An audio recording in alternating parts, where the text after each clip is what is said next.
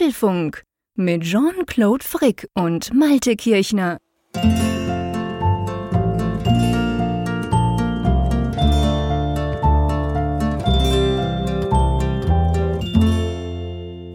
Hier ist Folge Nummer 407 des Apfelfunk Podcasts, aufgenommen am Mittwoch, 8. November 2023. Und ich war schockiert an diesem Morgen. Ich guckte nichtsahnend in meine Social Media Timeline. Und was sehe ich bei dir, lieber Jean-Claude? Eisblumen. Was ist da denn los? ja, du hast recht. Das ist tatsächlich heute Morgen. Ich war selber ganz erstaunt. Mein Dachfenster, ähm, das ja quasi über meinem Mac sozusagen ist in meinem Büro, das war komplett zugeeist. Wir hatten heute Morgen 0 Grad. Und ja, die Nachbarn haben Auto gekratzt, das hat man gehört schon früh am Morgen. Und als ich dann so um halb acht ins Büro kam, dachte ich so, wow, ich sehe gar nicht raus. es war natürlich dafür heute wunderschön Wetter, hm. keine Wolke, mhm. also es war dann schön sonnig. Aber ja, im Moment ähm, haben wir so die ersten richtig, richtig kalten Nächte. Ja, krass. Also hier in Norddeutschland würde man sagen, die Grünkohlsaison ist jetzt eröffnet. Grünkohl. okay. Ja. Warum das? Ja. Weil das in der Zeit ist, oder? Ja, Grünkohl ist ja hier so eine Art ja, Nationalgericht, ist ein bisschen übertrieben, aber auf jeden Fall ein sehr beliebtes Wintergericht. Und äh, ja. da sagt man halt, dass der besonders knackig ist und gut schmeckt, wenn er dann eben nach dem ersten Frost dann eben Aha, auf den okay. Tisch kommt. Und ja, so, so gesehen, wenn, wenn es mal friert nachts, dann bin ich immer derjenige, der sagt, so die Grünkohlsaison ist eröffnet. eröffnet. Ja, aber das, ich fand es schon bemerkenswert, weil es ja richtig auch jetzt, es war ja nicht so eine kleine angedeutete Eisblume bei dir, wo man so sagt, ja, mit, es gibt ja so ja. Leute, die posten ja solche Bilder und dann musst du mit viel Fantasie und sagst, ja, es ja, könnte Frost sein. Nee, nee, so, es, war, das, es war das ganze Fenster. Das war schon das Modell Sibirien, was du da gepostet hast. Also das war schon, ja, hat mir schon imponiert. Ja, ja, es ist so lustig. Bei uns ist so, also wir schlafen bei offenem Fenster, natürlich zu den Läden schon, aber einfach, dass es schön kühl ist im Schlafzimmer. Und dann so es ist oft so, wir haben so Nachbarn, also bei uns vorne, du kennst es ja auch, ist ja so eine, eine Straße, wo auch die Autos drin parkieren. Mhm. Und dann ist es halt so, es gibt viele, da denke ich immer, wow, die Armen, die müssen irgendwie um sechs oder um Viertel vor sechs los. Und es ist dann immer so, wenn die anfangen, Scheiben zu kratzen, das hörst du ja, das, ja. das hörst du ja so, dann weißt du quasi noch, bevor du irgendwie die Nase unter der Bettdecke hervorsteckst, okay, es scheint kalt draußen zu sein, wenn die Armen da ihre Autos freikratzen müssen. Und das war eben heute so zum ersten Mal, wo ich dachte, wow, okay, da muss es, muss es wohl kalt gewesen sein in der Nacht. Ja. Da kann ich momentan noch nicht mithalten. Hier ist es tatsächlich ja, es ist schon kühler geworden. Du merkst schon so Novemberwetter, die, die Blätter liegen nach unten. Es ist so, in den letzten Tagen war es auch verschiedentlich sehr regnerisch und, und so mhm. schmuddelig halt, ne? So, ja. wie man das so kennt im November, der Klassiker. Wobei heute tatsächlich auch ein paar Sonnenstunden. Mehr als wir uns im Radio heute Morgen versprochen haben. Da hieß es irgendwie eine Stunde würde sich die Sonne mal blicken lassen. Ich würde sagen, es waren am Ende mehr. Und heute Abend sollte Sturm kommen und, und, äh, oh. äh, und Regen, aber bislang, ja, ist noch nicht so wirklich was eingetroffen. Mal schauen. Ja, dann soll er mal noch warten, genau. bis wir mit unserem Podcast durch sind. Richtig, genau. da brauchen wir keinen Sturm, der uns da irgendwo in die Leitung ähm, bläst oder so. Aber bei uns war es, also ich glaube, das war jetzt einfach heute auch so schön Wetter. Also wir hatten wirklich strahlend blauen Himmel, haben noch mal richtig Strom gemacht. Aber morgen soll es, glaube ich, auch schon wieder regnen kommen und so. Also, also ich meine, bei uns ist ja jetzt nicht Schnee. Es ist einfach am Morgen kalt, aber kalt ist es ja, weil es eine klare Nacht war. Und das heißt, sobald dann wieder Wolken aufziehen und Regen kommt, ist es in der Nacht auch nicht mehr so kalt. Also es sieht noch überhaupt nicht nach Schnee aus oder so.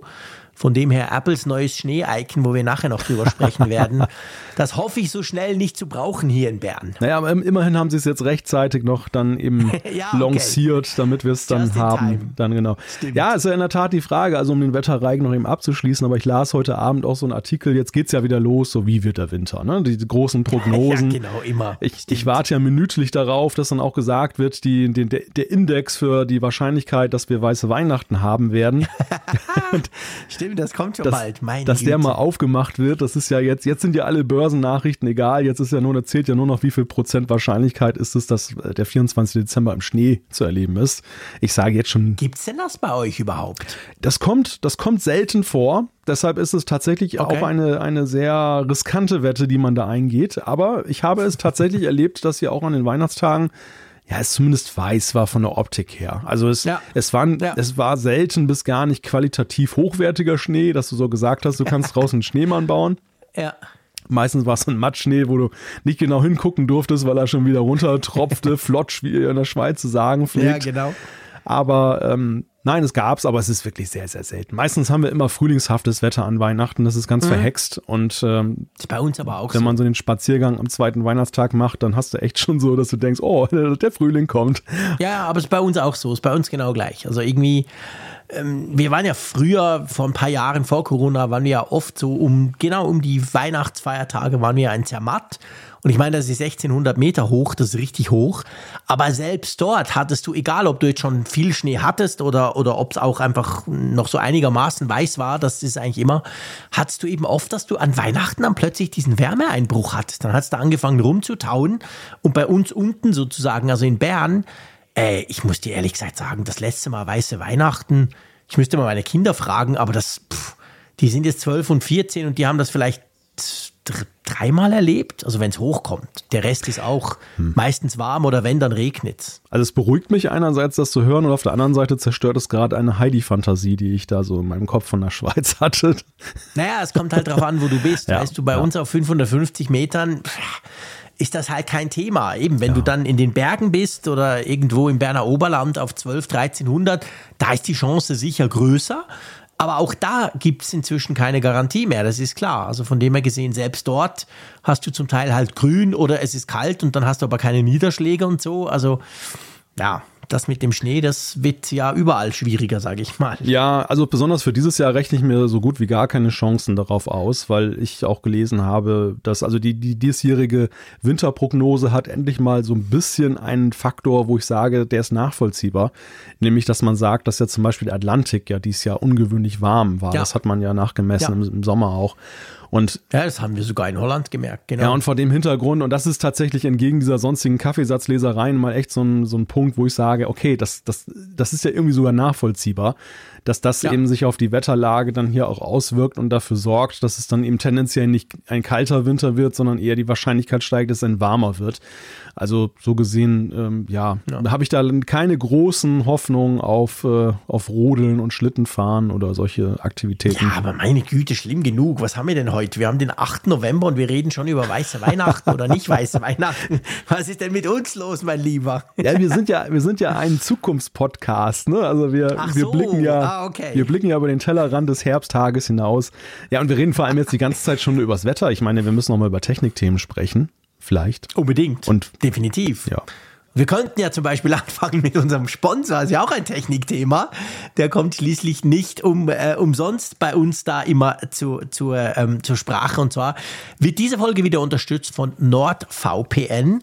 Und ja, VPN, das braucht man nicht nur, wenn man in die Ferien geht. Man kann es dort besonders gut brauchen, aber man braucht es eigentlich auch sonst immer. Erklär doch mal kurz, was kann ich mit NordVPN genau machen? Ja, mit NordVPN kannst du mit einer App, die du bei dir auf dem Mac installierst oder auf deinem iPhone, auf allen möglichen Geräten, gibt es für alle möglichen Klassen, kannst du einen verschlüsselten Tunnel aufbauen zu einem von 5500 Servern von NordVPN in über 60 Ländern. Und warum in über 60 Ländern?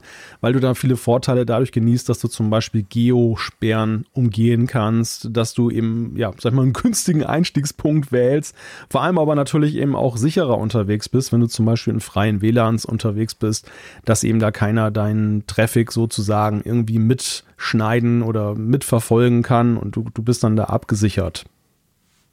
Genau, und man kann es natürlich auch brauchen, um gewisse Mediatheken freizuschalten. Muss gar nicht das große, allumfassende Netflix-Angebot sein, das natürlich in den USA viel größer ist als bei uns.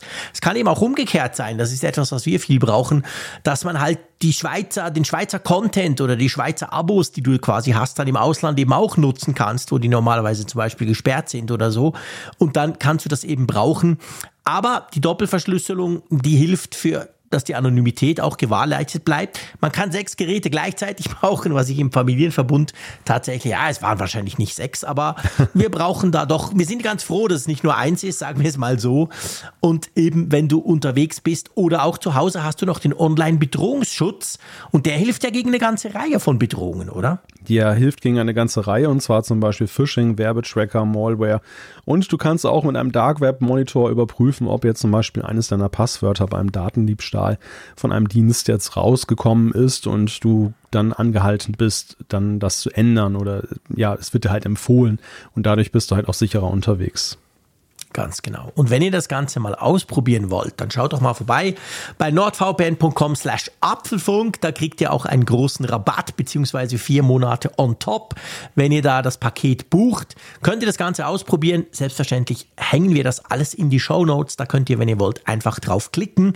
Ja, und wir bedanken uns ganz, ganz herzlich bei NordVPN dass Sie diese Folge unterstützen. Ja, und ich bedanke mich bei meiner Mute-Taste, dass sie hin und wieder mir es erlaubt, mich zu räuspern. Ich entschuldige meine Johnny Walker-Stimme, die, die, die, ich einmal mehr mitgebracht habe in die Sendung, aber es ist auf dem. Wir machen uns, wir machen uns beide Konkurrenz. Ich bin ja, also ich meine, bei dir ist es ja, ja, ich will nicht sagen verständlich, aber du warst in den USA, du hast dich im Flugzeug erkältet. Das Ganze ist ja erstaunlich erst eine gute Woche her. Mhm. Äh, ich, ich habe aber genauso eine blöde Stimme, beziehungsweise pff, ich habe einfach das Gefühl, sie ist krächzig und nix Johnny Walker und cool oder Joe Cocker oder so. Aber ähm, bei mir sind es schon bald zwei Wochen, wo ich einfach einfach immer noch erkältet bin. Also das ist eine langwierige Geschichte. Mag daran liegen, dass ich Asthmatiker bin, dass das Ganze natürlich da ein bisschen länger dauert. Vielleicht aber ist es auch einfach dieser November-Blues. Ja. Auf jeden Fall, wir tönen, glaube ich, beide nicht so ganz auf der Höhe. Wir sind beide kratzig. Kratzbürsten. Wir sind beide kratzbürstig, genau. mal schauen, wie das wird. Oh ja, mal schauen, wie sich das auf unsere Themen vor allem auswirkt, wo wir jetzt genau. überleiten können. Ja, das erste Thema, das ist vielleicht sogar ein Grund, kratzbürstig zu werden, nämlich Never Again. Apple hat keine Pläne für einen 27 Zoll iMac. Aber ich erkläre euch gleich, warum ich trotzdem optimistisch bin. Dann sprechen wir über den Flockenfix. Gestern kamen ganz, ganz viele Updates. Eigentlich glaube ich alles, was Apple rausbrachte oder rausgebracht hat, hat ein Update gekriegt. Was diese Updates unter anderem iOS 17.1.1 äh, können, das klären wir. Dann iMessage-Nachricht aus Mountain View. Google ruft die EU an. Was sie von der EU haben wollen, das erklären wir später. Meine Güte, ausgerechnet. Dann alles auf Pause. Apple, Apple legt angeblich eine Bugfix-Woche bei iOS 18 ein. Ja, ist denn schon Black Friday? genau. Dann sprechen wir über durchwachsen gut. Apples aktuelle Quartalzahlen sind rausgekommen. Genau. Dann logisch, Updates für Final Cut Pro und Logic Pro sind rausgekommen. Ja, und dann unter Strom, Apple plant angeblich eigene Akkus. Meine Güte. Und dann Umfrage der Woche selbstverständlich und Zuschriften aus unserer Hörerschaft. Da hat uns wieder wirklich Interessantes erreicht. Werden wir alles in diesen Podcast noch entsprechend einbauen. Aber ja, lass uns doch gleich mal die Laune Richtung Keller bringen und starten wir mal mit unserem ersten Thema. Ein Downer, damit es wieder hochgehen kann anschließend. Genau, ein Downer gleich zum Anfang. ja. Ja, also es ist folgendermaßen, es gab eine Nachricht von, die auf The Verge erschienen ist, dem Tech-Portal in den USA, mhm.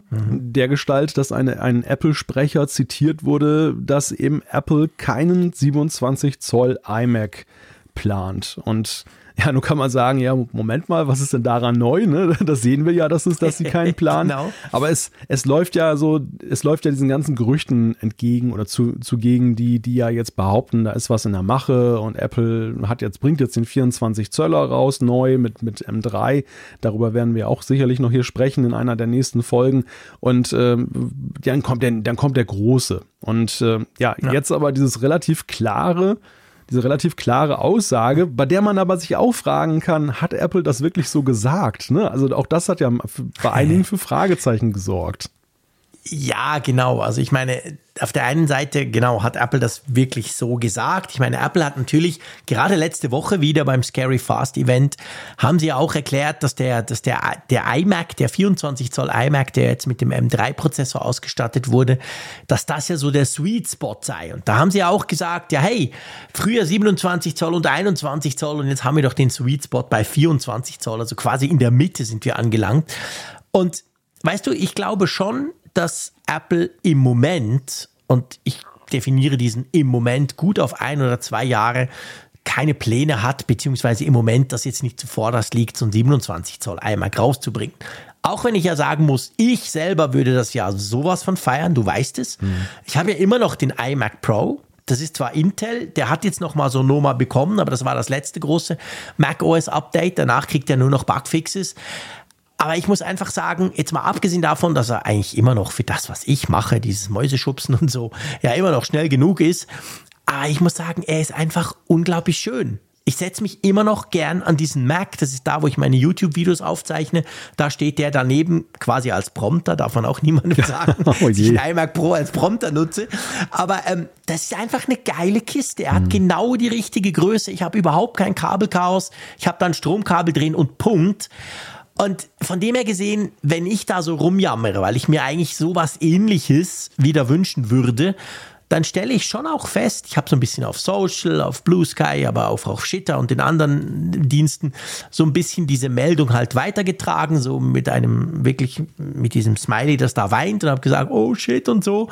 Und da habe ich schon gemerkt, also ich bin nicht ganz der Einzige, glaube ich, der diesem 27 Zoll ja. iMac ja noch so ein bisschen nachtrauert, ich sag's mal so. Ja, ja, das, Aber, das, das hm. glaube ich definitiv nicht, dass du der Einzige bist, dem das so geht. Wobei natürlich die Frage ist, ist das jetzt eher so ein nostal nostalgisches Gefühl? Also im Sinne von, man hatte gute Zeit mit ihm, mir geht es ja ähnlich. Ja. Ich hatte ja auch, ja. ich hatte ja auch ja, ein, ein, ein Jahrzehnt lang äh, zwei, also genau. nacheinander dann zwei iMacs und war super zufrieden damit. Und ähm, natürlich habe ich gute Erinnerungen an die Zeit und irgendwie würde ich es immer wieder machen. Aber die Frage ist ja dann eben in die Zukunft gerichtet, ist es jetzt dann wirklich ein Zukunftsthema noch oder ja. redet man sich das ein? Weil ich meine, das Gegenargument, das gesagt wird, ähm, dieses modulare Konzept, ich habe ein Studio-Display, mhm. was es ja übrigens als Alternative zum iMac ja die ganze Zeit nicht gab, und genau. äh, damit ähm, kann ich diese Display-Komponente so dann outsourcen und kann den Rechner aber dann, den ich wahrscheinlich häufiger aktualisiere, zwischendurch dann mal eben dann ja austauschen. Das finde ich natürlich auch ganz charmant. Also ich muss sagen, an diese Idee ja. oder an dieses Konzept, was ich hier fahre mit dem Mac Mini und dem Studio-Display, habe ich mich jetzt auch schon prima gewöhnt ich weiß gar nicht, wie ich reagieren würde, würde, wenn jetzt Apple plötzlich einen größeren iMac rausbringt. Ob ich dann wirklich noch so versucht wäre, darauf zu wechseln. Hängt natürlich davon ab, was der kann und wie der beschaffen ist. Wahrscheinlich wird da irgendwas drin sein, was mich dazu bringt. aber, aber jetzt mal so aus der jetzigen Perspektive ja. ist es schwer vorzustellen. Und das mal so vorausgeschickt. Was mich so ein bisschen wundert an dieser Message ist, dass Apple das jetzt zum, zum Start dieses 24 Zoll iMacs da tatsächlich lanciert haben soll, weil das ist ja eigentlich eine Negativnachricht, die jetzt ablenkt von dem eigentlichen Thema, was sie haben. Und wie du gesagt hast, sie selbst sind ja eher so unterwegs, dass sie die Positivbotschaft verpacken. Sie sagen ja halt 24 ja. Zoll ist die optimale Größe, aber sie sagen nicht, andere Größen sind es nicht. Also okay. deshalb, deshalb wundere ja, ich mich da so ein bisschen drüber. Das stimmt. Auf der anderen Seite muss man sagen, wenn du jetzt das weiterspinnst, dass es eben Leute gibt, die wirklich auf den noch warten und denken, hey, geile Kiste, komm, der kommt dann noch, ich behalte jetzt meinen Intel oder whatever und ich will halt eben so ein All-in-One, ähm, dann ist natürlich die Message zwar so indirekt vorgetragen und nicht so, nicht so an der Keynote natürlich, aber im Prinzip schon so im Sinn von, hey, ihr müsst nicht warten, hört doch auf, der kommt sowieso nicht, jetzt kauft euch verdammt nochmal den 24 Punkt, mhm. weißt du? Also das kann ich schon nachvollziehen, dass man sowas macht. Aber, und jetzt kommt das große Aber, ähm, ich glaube, dass es keinen 27 Zoll iMac in den nächsten Jahren geben das wird. Das sowieso nicht mehr, nein. Genau. Aber das heißt ja nicht, dass es einen 30 Zoll ja, nicht geben genau. könnte oder sogar einen 32 Zoll. Ja. Who knows? So eine ja, richtig teure 6000 Franken Kiste. Das könnte ja trotzdem sein und das würde ja auch immerhin dahingehend dann funktionieren, dass Apple jetzt nicht kompletten Bullshit erzählt und andererseits, dass diese Gerüchte, die sich ja schon recht lange immer halten und auch Minchi Quo kam damit und der Gurman und so, dass die zumindest in irgendeiner Form, vielleicht nicht zeitlich, vielleicht dauert es auch noch vier Jahre, aber dass die in irgendeiner Form trotzdem einen Bestand hätten. Aber ich gebe zu, vielleicht bilde ich mir das nur ein, weil es mich halt wahnsinnig freuen würde. Ja, man muss tatsächlich bei Apple immer auf solche Feinheiten achten. Dass, äh, wenn, genau. wenn sie gesagt hätten, es wird keinen großen iMac mehr geben, mhm. das wäre eine ganz mhm. andere Aussage gewesen. Das wäre eine andere Nummer aber, gewesen. Aber genau. selbst wenn sie einen 27,5 Zoll iMac rausbringen genau, würden, hätten sie ja nicht jetzt irgendwie gelogen, sondern ja. dann, dann hätten sie ja da die 27,0 gemeint, was es dann nicht mehr genau. gäbe. Nein, aber, genau. aber wenn man es mal realistisch betrachtet, warum sollte es einen 27 Zoll iMac nochmal geben? Denn ähm, ja. Sie kommen ja beim 24 Zöller auch von einem anderen Format, von 21,5, ja. wenn man den jetzt so in genau. der Tradition des kleinen iMacs sieht. Ja. Und demzufolge wäre es ja viel zu nah dran, an dem 24 Zöller jetzt Absolut. den auf 27 zu machen. Also wären es mindestens 28, eher 30, 32 sein, wie du schon sagst. Ja. Und weißt du auch mit dem Studio-Display, ich meine, das Studio-Display, das glaube ich schon auch, das ist gekommen, um zu bleiben. Das ist ja, ja nicht eine ja. Zwischenlösung. Ja. Dafür ist es zu teuer, dafür ist es krass overengineert und das ist so ein typisches Apple-Produkt, wo auch ich mir absolut vorstellen kann, ich habe ja eins, dass ich das zehn Jahre behalte. Hm. Weil wenn das nicht kaputt geht und hoffen wir mal, ich hatte früher den Vorvorgänger vom Studio-Display, ja, und der hat ja, ich weiß nicht, wie lange ich das Teil hatte. Das müssen neun oder zehn Jahre gewesen sein. Der ging nie kaputt. Mit, mit, pff, den hatte ich ewig. Also so einen guten Monitor, auch von Apple, aber auch von anderen letztendlich, der geht ja eigentlich nicht kaputt. Ja. Von dem her gesehen, glaube ich eben, dass sie mit dem Studio-Display genau diese 27 Zoll Größe quasi abdecken. Haken dran. So die Freaks, die wirklich genau diese Größe wollen, okay, kauft euch ein Mac Mini, kauft euch ein Mac Studio oder kauft halt ein MacBook Pro, wie ich es mache, wo immer der Deckel zu ist und hängt da diesen Bildschirm dran. Also für die passt das, denke ich, und auch für Apple. Aber ja, vielleicht gibt's dann eben obendran doch noch was, weil weißt du, ich verstehe das mit dem Austauschen. Völlig klar. Ich habe auch beim 24, äh, beim 27 Zoll iMac, ich hatte ja auch den 5K iMac, wie du. Und ich habe wirklich jahrelang mit mir gerungen, soll ich den jetzt wechseln? Und habe mich ja dann crazy enough ja für diesen iMac Pro dann entschieden und habe quasi meinen 24 Zoll iMac aus dem Jahr 2014 gegen, die, gegen diesen iMac Pro aus, eingetauscht. Und Natürlich ist es eigentlich viel cooler, wenn du den Monitor nicht tauschen musst, wenn du nur in Anführungszeichen das Gerät tauscht.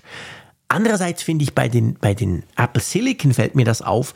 Einerseits, wenn du zum Beispiel ein Studio-Display, äh, so ein Mac Studio dranhängst, und das ist ja auch so ein bisschen das, Apple, man sieht die überall, die Mac Studios und daneben ein Studio-Display, quasi die natürliche Paarung. Und dann denkst du so, ja, aber hey, so ein Mac Studio ist auch schweineteuer. Und das, klar, das Studio-Display noch on top macht das Gesamtsystem relativ teuer. Ja. Aber den tausche ich auch nicht einfach so schnell aus. Und beim Apple Silicon, wir sehen es ja jetzt, ich meine, ich habe hier den M1 Max, okay, immerhin den Max, aber jetzt habe ich gerade das, das neue M3 bekommen. Du hast es ja auch schon getestet mit Videos. Hm. Klar ist das schneller. Aber andererseits, das ist noch jahrelang nicht so viel schneller, dass ich das in irgendeiner Form brauchen würde. Also die, die, die Nutzungszeiten der Apple Silicon, denke ich, was ich so im Moment Gefühl habe, sind auch eher noch länger als bei den Intel Macs. Weil selbst mein, mein iMac Pro, der so ein Xenon Workstation Teil drin hatte, da hast du dann schon gemerkt irgendwann, na, puh, ah, da gibt schon Dinge, Final Cut und so, da kam der echt in Schnaufen. Und das ist ja beim Apple Silicon, seit, seit der ja. rauskam, nie, nie, bis jetzt nie der Fall gewesen. Ja, das stimmt. Also es ist ein Punkt. Auch diese, also sag mal, dieser, dieser Vorbehalt, dass man sagt, ja, die All-in-One-Lösung macht, macht einen unflexibel. Ja das wurde ja ein Stück weit dadurch aufgehoben, dass ja eben diese All-in-One-Lösung aber ja im Vergleich zum heutigen Setup ja günstiger war. Dass du eben, ja. du, wenn du den, genau. du hast den Computer immer noch zu einem relativ guten Preis weiterverkaufen ja. können, wenn du den neuen iMac gekauft hast. Generell hast du nicht so viel ausgegeben wie heute in der Kombination Studio-Display und ein x-beliebiger Mac. Also darf, genau. das muss man natürlich auch in Betracht ziehen und, mhm. und die Langlebigkeit des Ganzen. Ne? Also auch bei mir war es ja so, der iMac 5K, der hat ja wirklich überlebt, bis dann der Apple Silicon kam. Und dann genau. erst kam der Change. Vorher gab es zwar auch schon etliche neue Varianten davon mit auch mhm. besserem Display und Intel, neuen Intel-Prozessoren. Ja, Nicht, genau. Nichts davon hat mich aber so gereizt, dass ich gesagt habe, ich tausche deshalb mein iMac aus. Ja. Und erst der Apple Silicon, der war dann halt der Killer. Genau. Ne? Aber auch ja, Ja. ich meine, wann kommt, wie oft kommt sowas vor in, in, Genau. in Jahrzehnten, dass du so einen Prozessor hast, der alles wegbeamt und, und alles in den Schatten stellt. Also das, Das denke ich eben auch. ja, ja, das muss man, das muss man so ein bisschen sehen und ich glaube, diejenigen, die ein iMac mal besessen haben, verstehen das auch besser als diejenigen, die das von außen betrachten. Ja, ich glaube auch. Ich will nicht sagen, an wen ich gerade denke, aber Nee, aber es ist so. Ich meine, Ja. weißt du schon, als ich den hatte, ich meine, seit wir podcasten zusammen, ich meine, am Anfang eben, wir hatten beide einen iMac. Es gab, es gab halt immer Leute, und die gibt's heute natürlich noch viel mehr, die einfach gesagt haben, hey, aber warum denn? Ich will einen Laptop, ich kann den zusammenklappen, ich nehme den mit, ich gehe auf die Terrasse, whatever. Wo ich dann gesagt habe, ja, schön und gut für dich, aber ich arbeite 99,9 Prozent einfach an diesem einen Desk und ich will hier ein geiles Setup. Punkt. Und ja, okay, der reiche Schweizer hat, hat noch Lap- Laptops, die er mitnehmen kann, ein MacBook Air oder was auch immer. Aber selbst wenn ich das nicht hätte, mir reicht das eigentlich ja. Ja. Und weißt du, ich muss dir wirklich sagen, ich habe jetzt hier das MacBook Pro. Okay, vielleicht ist das nicht das perfekte Setup, aber selbst wenn ich ein Mac Studio habe, es ist trotzdem einfach ein fucking Kabel, das zu diesem Monitor rübergeht und am Monitor steckt dann was ein. Okay, fair enough. Aber verglichen jetzt mit meinem iMac, wenn ich mich umdrehe und diesen iMac angucke, dann muss ich wirklich sagen, es ist einfach cleaner. Es sieht einfach schöner aus. Mhm. Punkt. Jetzt kann man sagen, okay, Frick, ein Kabel, boah, der Gegenwert von diesem einen Kabel mit so einem All-in-One ist ein paar tausend Franken, du spinnst, ja. Fair enough, stimmt. Aber ich finde trotzdem, weißt du, ich bin zufrieden jetzt. Ich habe das geilste Setup und es ist unglaublich powerful, was ich alles nicht brauche. Aber es sieht weniger schön aus als der iMac. Ist halt einfach so. Ja, aber Selbst mit Studio-Display. Also ich gebe dir recht, aber ich glaube, Apple selber glaubt nicht daran, dass die Ästhetik alleine genügt, ein All-in-One nee. zu rechtfertigen. Ja, das glaube ich auch. Und das, ja, das ist so. und das ist der springende Punkt damals beim 5K iMac gewesen. Und das haben sie sehr schlau gemacht. Der 5K iMac hatte ja eben auch einen Vorteil als All-in-One der ihn abhob von jeder zusammengestöpselten Lösung. Das war nämlich, dass der All-in-One, dieses 5K-Display, was der gewaltige ja, Datenmengen übertragen hat, nie, das ging nur in, in-house sozusagen, ja. in diesem Computer. Und das war ein Alleinstellungsmerkmal, das sich natürlich jetzt über die Jahre aufgehoben hat, weil du heute eben Anschlüsse hast, die das auch dann eben mit externen Displays Guter ermöglichen. Punkt. Absolut, ja. Und ich glaube, der, der springende Punkt, wo sie warum sie vielleicht abwarten, wieder einen größeren All-in-One rauszubringen, ist, dass sie vielleicht etwas in Vorbereitung haben, haben oder etwas schaffen wollen, das wieder so ein Alleinstellungsmerkmal ja. schafft. Dass ja. es eben nicht nur eine Frage ist, von wegen, er sieht schicker aus, oder es ist nur eine Geschmacksfrage, sondern dass es einen handfesten Grund gibt, dass du sagst, ich bin komplett bei dieser All-in-One bietet mir etwas, was jetzt diese Anstöpsellösung nicht oder nur schwerlich ermöglicht. Und der 24 Zöller, der spielt in einer anderen Liga, weil den verkaufen sie ja eher so unter dem Gesichtspunkt der Bequemlichkeit des also und den verkaufen sie schon auch via Ästhetik. Der ist ja, ja, ja so das meine ich ja, das meine crazy ja, und, und als, geil aus und, im Büro und so. Und, und um meinen Gedanken zu vollenden als Familiencomputer. Ist, ja, genau. Ich fand das so faszinierend, als ich den ausgepackt gesagt habe, so dieses, ja, weiß nicht, das, das spricht einen an, ne? Du hast irgendwie alles da, du musst dir jetzt Total. keinen Kopf machen über das Zubehör ja. und den ganzen Kram, ist alles in einem Karton. Und, mhm. aber das, das, das fasziniert natürlich nicht den Nerd, äh, der jetzt dann einen großen iMac kauft, ne, mit Riesendisplay. Nee, das stimmt. Der, der, das stimmt. der nimmt das zwar auch nett mit, aber der sagt sich ja, für mich zählen andere Dinge. Und, und diese anderen Dinge, die sind ihnen halt abhandengekommen zwischenzeitlich. Und vielleicht ist der Next Step, dass sie tatsächlich sagen, komm, wir machen wieder irgendwas, was da an, anknüpft. Das kann ein 6K-Display sein, das kann noch irgendwas anderes sein. Da bin ich absolut bei dir. Du hast natürlich recht. Ich weiß noch, als ich 2014 in London bei Apple war und dann haben die diesen, diesen iMac 5K erstmalig vorgestellt und da hatte ich so ein Tech-Briefing und dann haben sie erklärt, wie das geht, wie das überhaupt funktioniert mit diesen Multi-Channel-Anschlüssen, damit du so ein krasses Display, das war ja damals unvorstellbar. So ein 5K-Display, da gab es 4K-Display war schon speziell, aber ein 5K gab es gar nicht. Und das war völlig logisch, warum das eben in einem iMac drin ist und warum du das nicht extern kaufen kannst. Und das blieb ja viele Jahre auch so. Und jetzt, wo du das erzählst, ist mir das wieder in den Sinn gekommen. Ich dachte auch, wow, wie machen die das? Ja, völlig crazy, so ein scharfes Display. Und Jetzt, ja, jetzt haben wir eigentlich so ein scharfes Display hier einfach neben unseren Macs. Wir gucken im Moment gerade drauf beide. ja. Wir haben beide ein Studio-Display. Ein kleines Kabel, that's it. Geht perfekt inzwischen. Stimmt natürlich, gibt keinen Grund mehr, da noch den Mac quasi hinten dran zu bauen. Aber ja, vielleicht in ein paar Jahren gibt es wieder einen Grund. Ja. Mal abwarten. Also es würde, es würde zumindest dann eben auch Sinn ergeben, warum sie diese Pause eingelegt haben, warum sie ja. dann nicht einfach sofort jetzt wieder reflexhaft einen großen iMac rausgebracht ja. haben, weil rein technisch jetzt so, das jetzt grundsätzlich zu ermöglichen, daran kann es ja nicht scheitern. Das wär, kann ja nicht das Problem Nein. sein. Nein, natürlich nicht. Und weißt du, ich meine, wenn du guckst zum Beispiel beim, beim iMac Pro, das war auch etwas, was mich immer noch fasziniert hat und vor allem am Anfang, der hat ja ein unglaublich krasses Kühlsystem, weil da ja so ein Workstation Xenon Prozessor drin ist, der ja schon A viel Strom und B vor allem viel Abwärme produziert, also viel Strom verbraucht und viel Abwärme produziert. Die haben ja da so einen völlig verrückten Lüfter eingebaut, den du einerseits nicht hörst, der aber andererseits wirklich, wirklich gut lüftet quasi. Und ich meine, das ist ja alles kein Thema mehr mit den Apple Silicon. Selbst der, selbst der M2 Ultra Chip, der hat schon Lüfter, aber der braucht so wenig im Vergleich zu früher, diesen Intel-Prozessoren. Also technologisch gesehen wäre das wahrscheinlich ein leichtes, irgendeine crazy Maschine selbst mit einem M2 Ultra in so ein Display einzubauen. Aber ich glaube, wie du sagst, das ist nicht Apples Plan. Falls sie das wirklich mal tun, dann muss da noch mehr kommen und das ist vielleicht noch nicht ready oder sie wissen es selber noch nicht. Na, guck mal, da gehen wir jetzt ja doch aus diesem Thema, von dem wir dachten, das ist ein Downer heraus mit hey, einer, so negativ. mit einer ganz äh, ausgewogenen Perspektive. Ja, einfach weil ich ein unverbesserlicher Optimist bin, was den großen iMac angeht, ehrlich gesagt. iMac forever. iMac forever, absolut, genau. Also ich bin da, ich gebe es zu und wahrscheinlich ist der Punkt Nostalgie, den du vorhin mal angesprochen hast, der ist nicht ganz von der Hand zu weisen. Das, das mag so sein. Ich meine, ich, mich haben ach Gott, schon in den 90er Jahren habe ich ja, ich hatte ja meinen ersten Mac, war ja ein Mac Classic, das war glaube ich 1990, so alt bin ich schon. Und dann haben mich diese Powerbooks schon damals unglaublich fasziniert und boah und krass und teuer und überhaupt nicht leistbar für mich. Und dann irgendwann kam der iMac und dann bin ich tatsächlich unglaublich lange diesem All-in-One irgendwie Bildschirm-Computer-Ding treu geblieben. Und ja, wahrscheinlich ist es schon auch ein bisschen Nostalgie. Ich, ich gebe das gerne zu. Ja, ja, unbedingt. Also geht mir ja nicht anders. Gut, also lass uns mal zu einem äh, viel aktuelleren Thema kommen, das nicht in die Zukunft reicht, äh, sondern das gestern passiert. Gestern war es, glaube ich, oder? Doch, ich glaube ja, gestern. Ja, ja.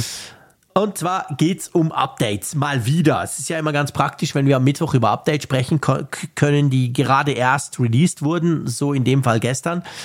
iOS 17.1.1 und alle anderen iPad OS, ja selbst macOS Sonoma, äh, das HomePod OS und ich nehme an, das TV OS habe ich noch gar nicht überprüft, aber das dürfte wahrscheinlich auch ein Update bekommen haben. Ja, was kann denn dieser Punkt Punkt Release? Das tönt ja nach was ganz Kleinem. Ja, tatsächlich geben die Release Notes jetzt auch nicht so viel her. Da steht dann drin, dass sie einerseits nee. das, das Thema aufgegriffen haben, was wir ja auch berichtet haben, dass in bestimmten Autos, Klammer auf BMW, Klammer zu, dann da Probleme aufgetaucht sind mit NFC-Funktionen, die dann bei den iPhone 15 Modellen dann nach dem kabellosen Laden aufgetreten sind. Mhm. Augenscheinlich haben sie da wohl doch eine Lösung gefunden, die softwarebasiert ist, was ich sehr interessant finde. Und der andere Punkt ist, äh, darüber haben wir ja auch berichtet, dass das Lockscreen-Widget, das Sperrbildschirm-Widget fürs Wetter jetzt auch vorsieht, dass man mal Schneefall hat. Da war ja bislang dann irgendwie so ein Placebo da, so ein, so ein Platzhalter. So ein Platzhalter. Genau, der, so, eine, so ein ja, Datei-Icon, was dann angezeigt wurde. Ja. Und jetzt gibt es dann korrekt eine Schneeflocke wenn man das hat. Das ging relativ schnell. Wann haben wir darüber berichtet? Oh, das ist nicht das lange her. Das letzte Woche. Ja. Gut, ich, das war doch die Keynote-Besprechung, wo wir neben der Keynote noch ein einziges Thema hatten und das war die Schneeflocke. Genau. Ja gut, man muss natürlich dazu sagen, es gibt viele Bugfixes, wo ich sage, es sind Meisterwerke der Programmierkunst. Äh, jetzt da ein neues äh, Icon reinzuziehen, stelle ich mir jetzt relativ profan vor. okay, da hast du natürlich absolut recht. Das, ich will das auch Apple gar nicht irgendwie, dass sie sagen, wow, toll, haben sie das behoben, das Only Apple. nicht passieren dürfen. Only ja, Apple genau. can Snowflakes. genau. Stimmt, das ist natürlich eine kleine Sache. Ja. Das andere war, hat ihnen wahrscheinlich mehr Kopfzerbrechen bereitet, das mit dem BMW. Wir haben ja auch darüber berichtet. Ich habe noch so ein bisschen rumgesucht und, und auch ein bisschen rum, wie soll ich sagen, ähm, ein bisschen rumgenerdet gestern äh, auf verschiedenen Social Networks und ich habe dann keinen gefunden, der gesagt hat, er hat einen BMW und er würde das jetzt gleich mal testen. Zwei haben mir geschrieben, ja, ob ich das jetzt wirklich ausprobieren soll, hm, ich weiß nicht so recht und so. Also ich glaube, die Angst sitzt da halt schon tief, wenn du wusstest, dass das vorher quasi dein iPhone killen konnte. Ja, absolut. Ich meine, das kann man ja nachvollziehen. Das würde, würde ich wahrscheinlich auch erstmal davon Abstand nehmen, das zu nutzen. Erstmal warten, ob die anderen ja. sagen, es ist wirklich behoben, bevor du es wieder in die Ladeschale legst. Ja. ja, aber spannend, dass sie das irgendwie, ich weiß nicht, was sie da jetzt gemacht haben, um das zu verhindern, ob sie vielleicht den Lademechanismus nachjustiert haben, dass es dann irgendwie, dass die Energiezufuhr nicht so das heftig ist. noch halb so schnell. Ja, irgendwie sowas in der Art kann ich mir vorstellen, dass da, das dann nachjustiert wurde. Ja, stellt man sich schwierig vor, sowas. Ich meine schon, schon nur die, da, schon nur bis du das rausfindest, das war ein Jahr, also ich meine, man konnte das ja überall lesen, es war, glaube ich, wirklich nur BMW, mhm. das dieses konkrete Problem hatte, das dann so einen schlimmen, ähm, quasi schlimme Auswirkungen hatte. Und ja, ich stelle mir das auch sehr schwierig vor, aber okay, Sie geben es an und sie geben es in den Release Notes an. Das heißt, sie sind eigentlich sicher, dass das Problem damit aus der Welt geschafft ist. Aber wo du gerade sagtest, gestern Abend ist das Update gekommen, da ist mal etwas sehr, sehr Merkwürdiges passiert, was ich so noch nicht erlebt habe. Mhm. Normalerweise ist es ja immer so, dass ich dann das iPhone zuerst aktualisiere und die, mhm. die Apple Watch, ja, die folgt dann halt zu einem späteren Zeitpunkt. Ja. Und für einmal hat das Auto-Update, das nächtliche von der, von der Apple Watch plötzlich funktioniert. Und es, ich habe jetzt die, die sonderbare Situation, dass die Apple Watch dann vor dem iPhone aktualisiert wurde. Nein, echt? das ist ja witzig. Stimmt, da kam ja auch Watches 10.11, gell? Da, ja, ja. ist der 1.1 Release. Genau, genau. Weißt du, was mich dafür gewundert hat? Und ich weiß jetzt echt nicht, drum, ich sag's jetzt hier im Podcast, ihr könnt uns dann schreiben. ähm, ich habe gestern mit meinem Sohnemann Fußball geguckt und da kam dieses Update. Und da dachte ich so, ja, pff, machst das mal auf dem iPhone, kein Problem, am Abend. Und dann habe ich gemerkt, oh, ich habe ja nur noch, keine Ahnung, 30 Prozent oder 28, irgend sowas. Das ist problemlos durchgelaufen. Das wurde runtergeladen und installiert auf dem iPhone. War nicht auf dem iPhone früher auch so eine Geschichte, mindestens 50 Prozent? Ja, ja, ich meine Gell? auch. Hm, das, das, Jetzt weiß ich nicht, haben sie das mit iOS 17 rausgenommen? Weil das hat wirklich perfekt funktioniert. Reboot, alles, Picobello, vielleicht 1% Akku verloren, aber ich war deutlich unter 50 und habe mich dann heute Morgen drüber geärgert, weil bei der Apple Watch war das nicht so. Die Apple Watch hat dann gesagt, meh, meh, meh, 35 geht nicht. Und ich musste es nicht nur auf den Charger legen, ich musste sogar warten, bis das, und du weißt ja, die Ultra hat ja ein bisschen größeren Akku, bis der dann auf 50% war. Und dann Oh. hat das erst installiert und ich dachte so, äh, so ein Mist, aber so war die Apple Watch halt schon immer. Aber dass das iPhone inzwischen auch unter 50 sowas installiert, das war mir irgendwie nicht bewusst. Ist mir auch neu. Vielleicht haben sie aber das auch jetzt abhängig von der Größe oder vom Umfang des Updates jetzt eingeführt. Das könnte natürlich auch sein. Also so ein, so ein dieses, dieses so eine Release. Schneeflocke.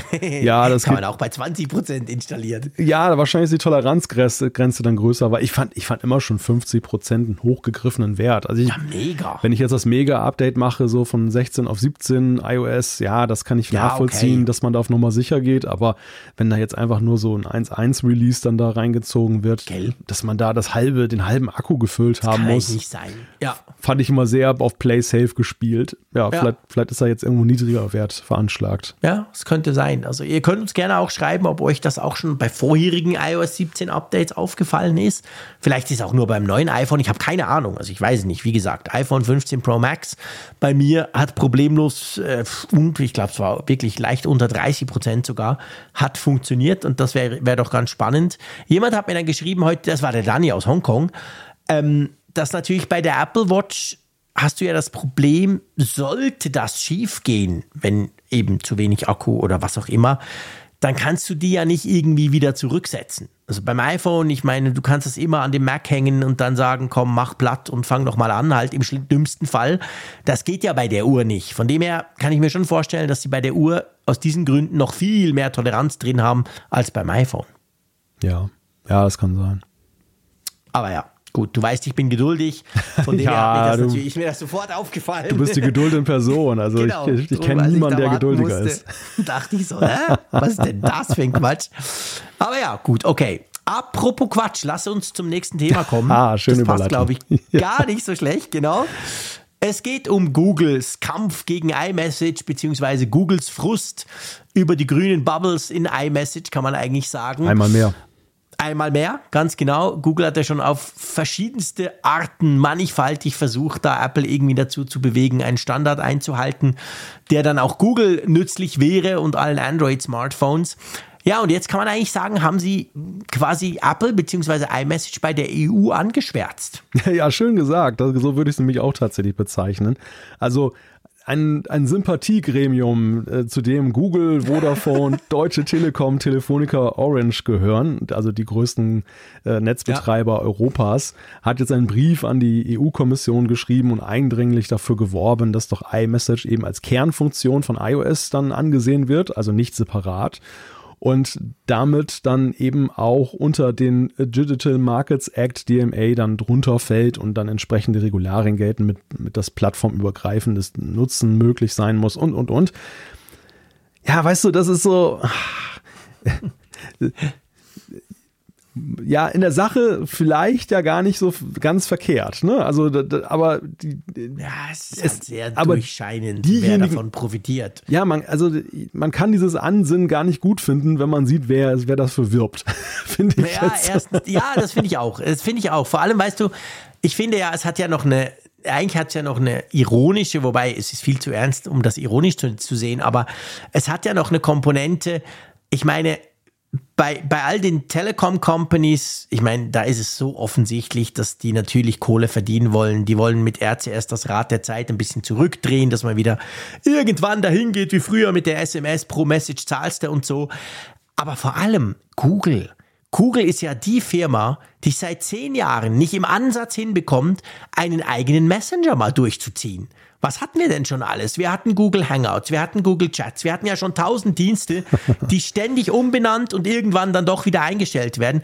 Also gerade Google ist eigentlich die letzte Firma, die irgendjemandem erklären muss, wie Messaging geht, weil, sorry, die haben es einfach von Anfang an immer verkackt. Ja, ja, das stimmt. Also auf der anderen Seite ist es natürlich so, wenn man diesen ganzen Vorgang mal betrachtet, jetzt so, was sich da gerade abspielt in Sachen DMA und DSA und mit den Tech-Konzernen. Es ist ja eine Großversammlung der Hütchenspieler, ne? Also auch Apple jetzt, ja, wenn ich jetzt lese, da, wir hatten das ja schon mal berichtet und jetzt hat es sich ja konkretisiert, dass sie den Safari-Browser zum Beispiel nicht als den Safari-Browser bezeichnen, sondern es gibt drei Safari-Browser. Wir, ja, wir haben es noch nicht gewusst. Es, jeder, ja. jeder ist isoliert genau. von dem anderen. Nicht gemerkt, die sind Nein. komplett unterschiedlich. Die haben über, allem, die haben überhaupt nichts miteinander zu tun. Also ja. das, das sind wirklich ja. Softwarelösungen, die, die zwar alle von Apple entwickelt wurden, aber wo keiner davon weiß, was der jeweils andere macht. Insofern kann da natürlich keine Großmacht ja. da entstanden sein. Also ich wollte damit. Apple ist da nicht, nicht besser. Genau, also Apple ist da auch kein Waisenknabe, wenn es um diese Spielchen geht. Und äh, man sieht jetzt, wie die Tech-Konzerne jetzt ihre Chance wittern, auch ihre Interessen mit Hilfe der EU und ihrer Gesetzgebung ja. durchzusetzen. Und äh, dann so, ja, jeder versucht sich jetzt einen Wettbewerbsvorteil herauszuholen. Der eine versucht eben da gar nicht erst reinzukommen in die Regularien, der nächste versucht den anderen reinzuziehen und solche Spiele ja. laufen da gerade auf der Ebene braucht man für den, muss man für den Kontext natürlich auch wissen, dass das von allen Seiten so betrieben wird. Aber, Absolut. Aber mal jenseits dessen, ähm, ich, ich finde ja mittlerweile schon so ein bisschen das erbärmlich, was Google da mit seinem RCS dann da veranstaltet. Sie machen ja auch jedes Jahr, kannst du darüber berichten, wieder irgendeine so Stänkerei von einem Google-CEO oder irgendeinem hohen Tier von Google, wo dann wieder dann dagegen Apple geätzt wird und ja, ich finde, ich finde halt auch so, gerade mit Blick auf Europa ist das, oder zumindest Deutschland, ist das ja auch so ein verlorener Posten. Ähm, ja, es gibt immer noch diejenigen, die diese SMS-Dienste, darauf spekulieren sie ja so ein bisschen, dass die Leute über diesen, diesen Standard-Messenger im Betriebssystem gehen. Ja. Und, und Apple greift das ja auch so ein bisschen ab mit iMessage, dass es dann sozusagen von iPhone zu iPhone iMessage ist, ansonsten ist es eine grüne SMS. Aber auf der anderen Seite, die Realität ist ja die, dass ja sehr, sehr viele Menschen zum Beispiel in Deutschland WhatsApp nutzen und auch da so die Frage jetzt wirklich ist, ob iMessage da schon so eine relevante Größe ist jetzt hier im europäischen Kontext. Ja, das ist natürlich so. Ich meine, das ist letztendlich eine Schlacht und das ist ja erstaunlich. Die Schlacht wird in Europa geschlagen, weil Europa diese Regularien hat. Aber letztendlich geht Google natürlich um die USA. Weil in ja. den USA ist WhatsApp eben nicht die Nummer, die es bei uns ja. in Europa ist. Und in den USA weiß man halt, Apple verkauft vor allem iPhones via iMessage. Das können wir uns gar nicht so vorstellen bei uns hier. Aber es ist tatsächlich so. Der, das ist ein mega wichtiger Fakt, ob du dir ein iPhone kaufst, weil wenn alle deine Freunde, Kollegen, Verwandtschaft und so weiter auch das Ding haben, dann geht eben das Messaging easy peasy. Und da, da wundern wir uns, weil wir sowieso reflexhaft bei jedem neuen Telefon WhatsApp draufknallen. Völlig wurscht, was das für ein Telefon ist. Und danach haben wir unseren Standard quasi. Und ähm, das ist natürlich in den USA eben ein bisschen anders. Und ich glaube, dieser Kampf, ich meine, Google versucht natürlich auf eine elegante Art, muss man sagen, jetzt die EU dazu zu bewegen, dass sie Apple quasi zwingt, ihr System zu öffnen und dann, oh Wunder, ah ja, stimmt, ah, so ein Zufall, dann kann plötzlich Android und iPhones können auch die coolen, langen und animierten und lustigen Messages austauschen. Also ja, das ist halt, das ist eigentlich ein krasser Kampf, der ja quasi in den USA entschieden werden soll, aber, aber bestimmt wird eben in der EU. Und das ist schon ein bisschen strange. Ja, und ich finde, am Ende ist es ein Kampf, den ja eigentlich die, die Nutzer entscheiden müssen und eigentlich niemand anderes. Also, ja. wenn, wenn mir das als iPhone-Nutzer wirklich stinkt, dass ich keine Android-Nutzer jetzt direkt über den Standard-Messenger des Systems erreichen kann, dann ist es doch an mir eigentlich dann das iPhone durch Nichtkauf zu strafen und zu sagen, dann kaufe ich mir ein Android-Gerät, weil ich es da besser finde. Also ich finde sowieso, dass da das sind so falsche Freunde, ne? Die, die, die, die, setzen sich so für dich ein, so von wie, ja, damit du dann auch Android-Nutzer erreichen kannst. Du willst das doch. Nein, ich, ich, ich persönlich habe da eigentlich kein Problem mit. Ich schreibe nie mit Android-Nutzern. Ich bitte dich. genau. Ich spreche sowieso nicht die gleiche Sprache. Die kommen also, mir gar nicht auf mein Gerät. Genau, es interessiert mich den Android-Nutzer. Ich bitte dich. ja, nein, aber es nein, ist genau Quatsch. wie du sagst. Oh, ja. Also das ist ja, ich meine, ich lästere gern und viel über WhatsApp, aber das ist ja genau der Punkt. Also wir haben den de facto Standard in Europa und der heißt halt nun mal WhatsApp. Der wird auch reguliert, klar, der fällt da auch drunter. Aber das ist eine andere Geschichte. Aber von dem her gesehen, ja, nee, ich glaube, es ist sehr, sehr zu durchschauen, was Google da plant. Und dass es ihnen natürlich unglaublich viel helfen würde, ist auch völlig klar. Aber ja, hm, irgendwie hat es eben trotzdem ein Geschmäckle. ja, und ich glaube, es wird wahrscheinlich ausgehen wie das Hornberger Schießen und am Ende wird es dann wieder diese klassische ich nenne es schon Weihnachtsbotschaft von Google geben, wo sie dann wieder mit irgendeinem ätzenden Werbespot oder so dafür werben, dass das äh, Apple endlich mal RCS implementiert. ich muss ja sagen, seit Google das so, so, so aggressiv quasi pusht und auch so diese Fehde führt gegen diese grüne Bubble, freue ich mich ja ab und zu mal so eine grüne Bubble zu verschicken. ich finde das viel lustiger, seit Google da so, weil ich dann das Gefühl habe, ah, guck, jetzt ärgert sich Google. jetzt schicke ich dir mal extra eine SMS, statt dass ich eine WhatsApp schicke. Also ja, irgendwie hat Google das Ganze ja auch so ein bisschen an die Öffentlichkeit gezerrt. Ich, ich weiß echt nicht, wie groß das Problem wirklich ist, aber inzwischen natürlich, dadurch, dass Google ständig sagt, es ist ein Riesenproblem, ähm, wurde das auch irgendwie so ein bisschen ja, wie soll ich sagen, wurde das so ein bisschen an die Öffentlichkeit gezerrt. Oder ja. zu einem Problem gemacht. Ja, ja, ja. Also für mich, ich kann jetzt nur für mich berichten, aber für mich als User ist es eigentlich so, ich nutze sowieso iMessage nur für Leute, bei denen ich weiß, dass sie ein iPhone haben. Ja. Und, ja, und, ich auch. Und ich, ich meide es, wenn ich jetzt sehe, dass, dass da eine grüne Bubble kommt, dann meide ich eigentlich iMessage, weil ich dann natürlich. natürlich schon die Nachteile sehe, dass ich nicht sehen kann, ob die Nachricht angekommen ist, keine, auch nicht, auch diese ganzen anderen Sachen nicht habe. Ja, und, nee, und, ist genau der Punkt. Und mit, mit Android-Nutzern bin ich per Default über WhatsApp, Signal oder sonstige ähm, ja. Messenger verbunden.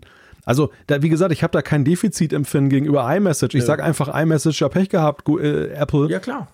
Da, da bin ich jetzt halt einfach in einem anderen Messenger. Wenn ihr mich da haben wollt, müsst ihr das halt, müsst ihr irgendwie eine Lösung finden. Ich verschicke nie SMS. Wenn aber, ich sehe, dass das ja. grün wird, dann switche ich halt zu WhatsApp. Aber ich habe nicht. Dort sind ja alle. Aber ich habe nicht den Leidensdruck, dass ich jetzt das Gefühl habe, ich kann mit Android-Nutzern nicht vernünftig kommunizieren, so wie Google das suggeriert. Und das, und das ist nee. halt. Und deshalb ist das für mich halt so eine lächerliche Debatte, die sie da führen. Und ich ich hoffe, ich hoffe, die, die EU hat wichtigere Wettbewerbsfelder dazu beordnen, denn da gibt es eine ganze Menge, als sich jetzt auf diesen Blödsinn da einzulassen. Ja, mal gucken. Ich bin gespannt. Also ich ja, bin gespannt, wie ja. sie das, wie sie das dann am Schluss wirklich äh, aufdröseln oder wie sie das genau machen. Gut, lass uns zum nächsten Thema kommen. Da geht es um Pause machen. Das gefällt mir natürlich besonders gut. Sehr gut. Mein ja. Lieblingsthema sozusagen heute Abend. Nein, es geht äh, konkret geht's um ja eigentlich iOS 18 schon, was ja noch eine Weile hin ist. Aber es geht vor allem darum, Apple möchte eine Bugfix-Woche einlegen. Erklär mal, was genau ist das? Ja, eine kuriose Geschichte. Es geht zurück auf einen Bericht von Bloomberg, Mark Gurman. Jetzt sind ja die Events vorbei, da muss er über was anderes berichten. Mhm. Und jetzt hat er herausgefunden, dass bei Apple augenscheinlich da bei den Vorbereitungen für iOS 18 man an einen Punkt gelangt ist, wo diese ganzen internen Demos, wo man sich gegenseitig die Features zeigt, ähm, häufig zu Abstürzen geführt haben und zu Problemen mit den Geräten. Und dann Craig Federighi als äh, Softwarechef gesagt hat, wisst ihr was, Leute, bevor wir jetzt an irgendwelchen Features weiterentwickeln, müssen wir erstmal das, was wir hier haben, vernünftig zum Laufen bringen. Also alle Hände weg von der Tastatur für die neuen Features und jetzt wird erstmal aufgeräumt, Bugfix-Woche. Und so wie Görman das darstellt, soll das wohl was Neuartiges sein, etwas äh, Außergewöhnliches, weil man eigentlich schon längst am nächsten Meilenstein dran wäre. Ich muss ja allerdings sagen, so, so verblüffend fand ich das nicht, weil in den letzten Jahren haben wir häufiger ja schon gehört, dass Apple ja auch zum Beispiel sogar ganze Features beschnitten haben soll. Ja. Dass sie gesagt haben, komm, Jahr später oder, oder äh, beschnitten erstmal kommt irgendwie in, in 17.2 oder so, damit sie dann mehr Kapazitäten haben, dann eben das, äh, die, die Bugs anzugehen, mhm. also die Stabilität des Systems dann auch in den Fokus zu rücken. Ja, also mich hat das eigentlich auch nicht erstaunt, beziehungsweise meine erste Reaktion war so ein bisschen, ja, also äh, machen Sie das nicht sowieso ab und zu? Macht ja auch Sinn dass man das quasi so macht, um zu gucken, okay, ähm, wir müssen hier jetzt quasi mal so einen, einen stabilen Stand erreichen, bevor wir da wieder mit coolen Features um die Ecke kommen. Und sie haben ja auch schon, wann war denn das? Ich habe befürchtet in der Vorbereitung, dass mir das dann nicht einfällt. Sie haben doch schon mal auch, war das Mac OS mal, wo sie wirklich gesagt haben, ganz offen, hey, pff, die neue Version ist zwar schön und gut, aber wir haben uns vor allem auf Stabilität und Bugfixes ja. ähm, verlegt, ohne allzu viel neu einzubauen. Ja, das war irgendwie iOS 13 oder 14, ja, oder? War das sowas. Ja, oder, genau. oder 12? Also irgendwie so ja, in, dieser, in, sowas, in genau. dieser Phalanx, dass wir tatsächlich ja. ein Jahr hatten, wo das, das erklärtermaßen nicht das der Jahr der großen Features war, sondern der Konsolidierung, dass man mal wieder ein bisschen da rangeht und das System eben dann ja besser macht ich, ich glaube auch, dass angesichts der ja übergreifenden Features, ähm, die wir ja sehen, die immer mehr werden, die, dieses Thema Konsolidierung der Codebasis sowieso ein immer wichtigeres wird. Ja. Weil die, die Wechselbeziehungen machen natürlich auch die Entwicklung immer komplizierter und, und fehlerträchtiger. Früher hast du, hast du eine App auf dem iPhone gemacht, eine neue System-App und die arbeitete so vor sich hin. Im, Im, besten Falle war sie sogar komplett offline und musste sich nicht noch mit der Cloud irgendwie dann da rücksprechen. Und heute ist es ja alles mega kompliziert. Du hast den ständigen ja. Datenaustausch, dann, dann wird es noch für iPad, WatchOS äh, und, und den Mac dann herausgebracht. Und dann muss da auch der vernünftige, die vernünftige Synchronisation stattfinden und, und, und. Und ich glaube einfach, das hat den, den Schwierigkeitsgrad in der Entwicklung deutlich erhöht, auch für Apple. Ja. Und deshalb würde ich sogar sagen, es ist vielleicht dann einfach ein logischer Schritt, dass man jetzt sagt, ähm, wir können nicht mehr einfach die Entwicklung so machen, wie wir es vor zehn Jahren gemacht haben. Das denke ich auch. Also ich denke auch, dass man das gar nicht unbedingt überbewerten sollte. Du hast es am Anfang so schön gesagt, klar, Mark, Mark Gurman muss seinen Newsletter füllen und er, er braucht natürlich seine Stories und ich glaube schon, dass da was dran ist, aber die Frage ist halt, ob die Interpretation so quasi, hey krass, Apple macht jetzt eine Bugfix-Woche, ob das wirklich nicht ein bisschen übertrieben ist und ob das nicht ein normaler Schritt ist, wenn du eben so ein voll integriertes System hast, das so viele Sachen gleichzeitig bedienen muss da musst du ja ab und zu mal quasi einen Marsch halt haben und gucken, dass irgendwie die grundlegenden Features halt so stabil laufen, dass du dann darauf aufbauend auch wieder neue, coole Ideen entwickeln kannst. Ja, was ich schon interessanter finde an dem Bericht von Bloomberg ist, die Görman beschreibt darin ja auch so ein bisschen die Taktiken, die dort jetzt mittlerweile mhm.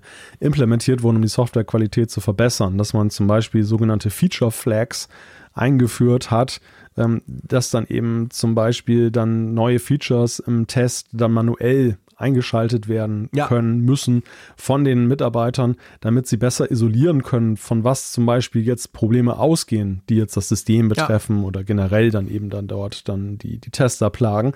Und genauso, dass es so eine Art The Pact gibt, ein Agreement, äh, das eben ja einen, einen bestimmten Qualitätslevel voraussetzt, bevor eben Features wirklich dann, dann ausgeliefert werden. Und dass dieses schnelle Hotfix, wir, wir, wir, wir nähen das mal eben noch um und dann passt es, dass man davon dann Abstand genommen hat. Ja. Ähm, echt, also das, das finde ich ganz interessant. Und, und dennoch ist es ja immer noch so, ich meine, wir sehen es bei jedem Release, es gibt ja immer wieder irgendwelche A, unerklärlichen Fehler die dann schon auch einen Impact haben und B, äh, auch ja die Diskussion darüber. Also es ist ja fast schon mhm. chronisch, dass die Leute klar wehklagen über Apple Softwarequalität, wo ich mal, wo ich offen gesagt gar nicht so drauf einstimmen mag, weil ich die gar nicht ich, also vielleicht habe ich einfach Glück und mache die richtigen Dinge. Wahrscheinlich ist es das, aber ähm, ich, ich kann, kann vieles so nicht nachvollziehen, diese, diese sehr mhm. schwarze Sicht der Dinge auf, ohne das es beschönigen zu wollen. Wo Fehler sind, sind Fehler, ne? Aber ähm, ich persönlich habe jetzt nicht jetzt solche Probleme, wie ich sie zum Beispiel seinerzeit bei ja. Windows hatte,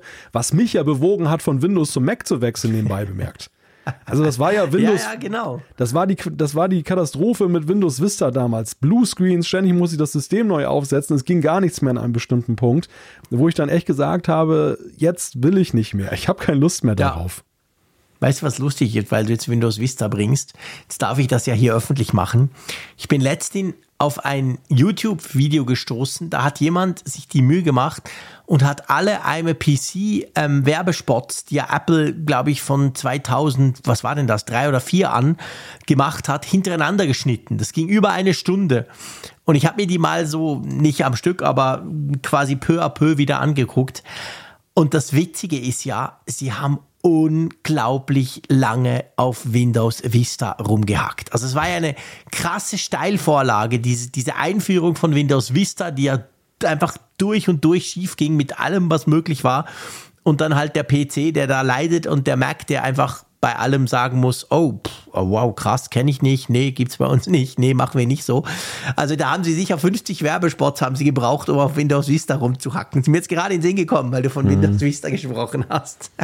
ja, wie gesagt, mir, mir, liegt es ja fern, jetzt irgendwas schön zu reden. Ich, ich lese ja auch mal in den Foren so die ganzen Berichte, wo Leute sagen, hier im User Interface äh, zwickt es dort und ja. hier ist ein Button, irgendwie, der nicht keinen Sinn ergibt alles richtig. Ihr erlebt das ja auch manchmal, solche Sachen, mhm. dass dann zum Beispiel, letztens, letzthin hatte ich das auch, dass dann irgendwie plötzlich das alles im Querformat war und ich kriege das nicht mehr ins Hochformat gedreht. Ja, das passiert mir auch ab und zu. Oder, ja. oder zum Beispiel die USA-Reise. Ich habe da festgestellt, ich musste jeweils das Gerät rebooten, wenn als erst in den USA, äh, weil irgendwie ging Wirklich? da gar nicht, es ging plötzlich gar nichts mehr.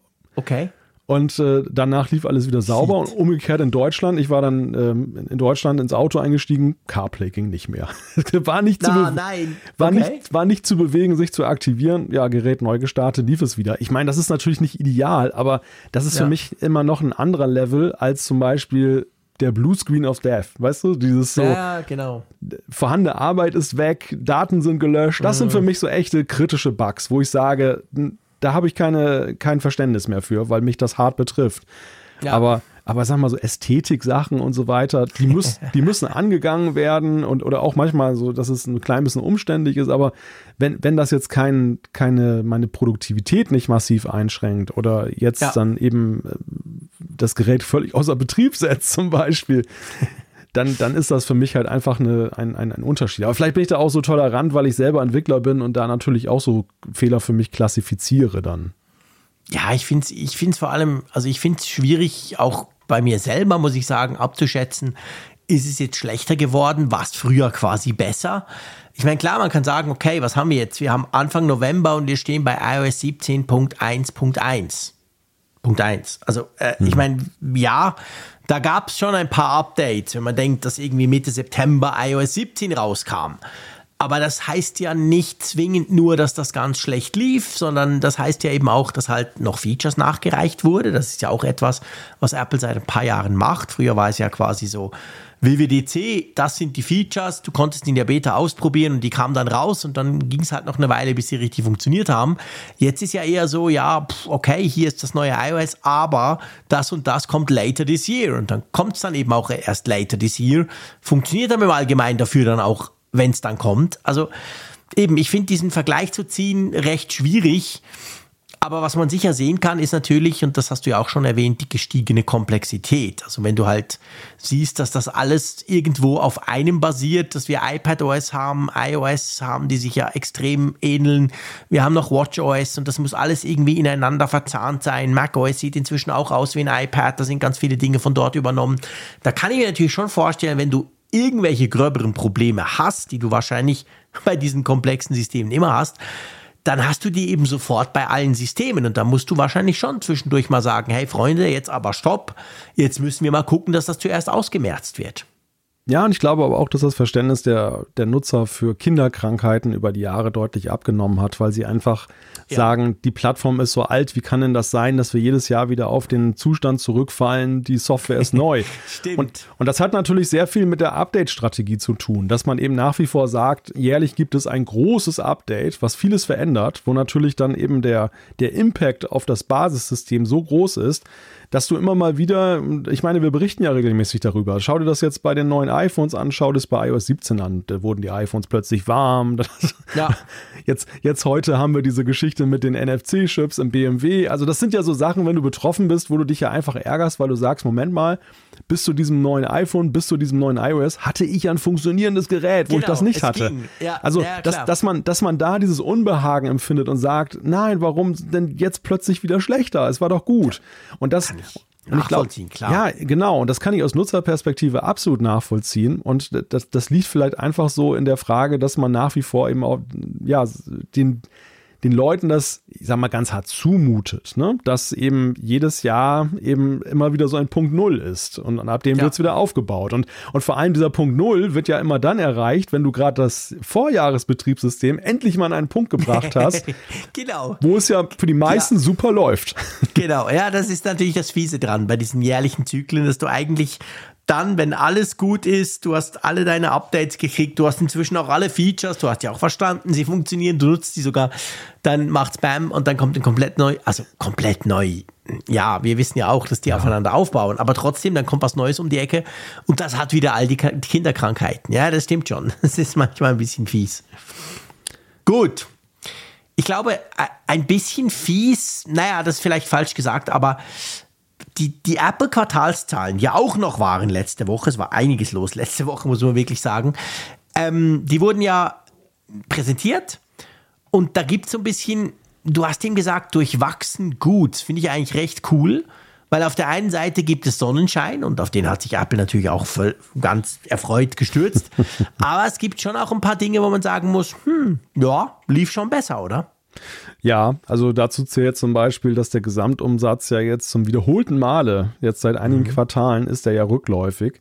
Ja. Und ähm, das ist natürlich etwas, was sich ja schon fundamental unterscheidet von der Zeit davor, wo wir ja nur Wachstum kannten, wo es ja eigentlich ja also da mussten wir ja schon regelrecht nach den roten Zahlen suchen. Da haben wir uns ja festgebissen an so Sachen, hör, bei den iPads läuft gerade nicht so gut und so weiter. Ja, genau. Aber egal, in anderen, allen anderen Sparten 20 Prozent Wachstum. So waren ja, so, so haben wir ja die, die Jahre so um 2020 herum noch erlebt. Ja, genau. Und jetzt sieht es ja schon so ein bisschen anders aus. Die Zeiten sind rauer und äh, das gilt ja nicht nur für Apple, das gilt ja für die gesamte Tech-Industrie. Deshalb ja. sind dort ja auch so große Umwälzungen, dass sie Personal eben auch entlassen und sich verkleinern, sich umstrukturieren.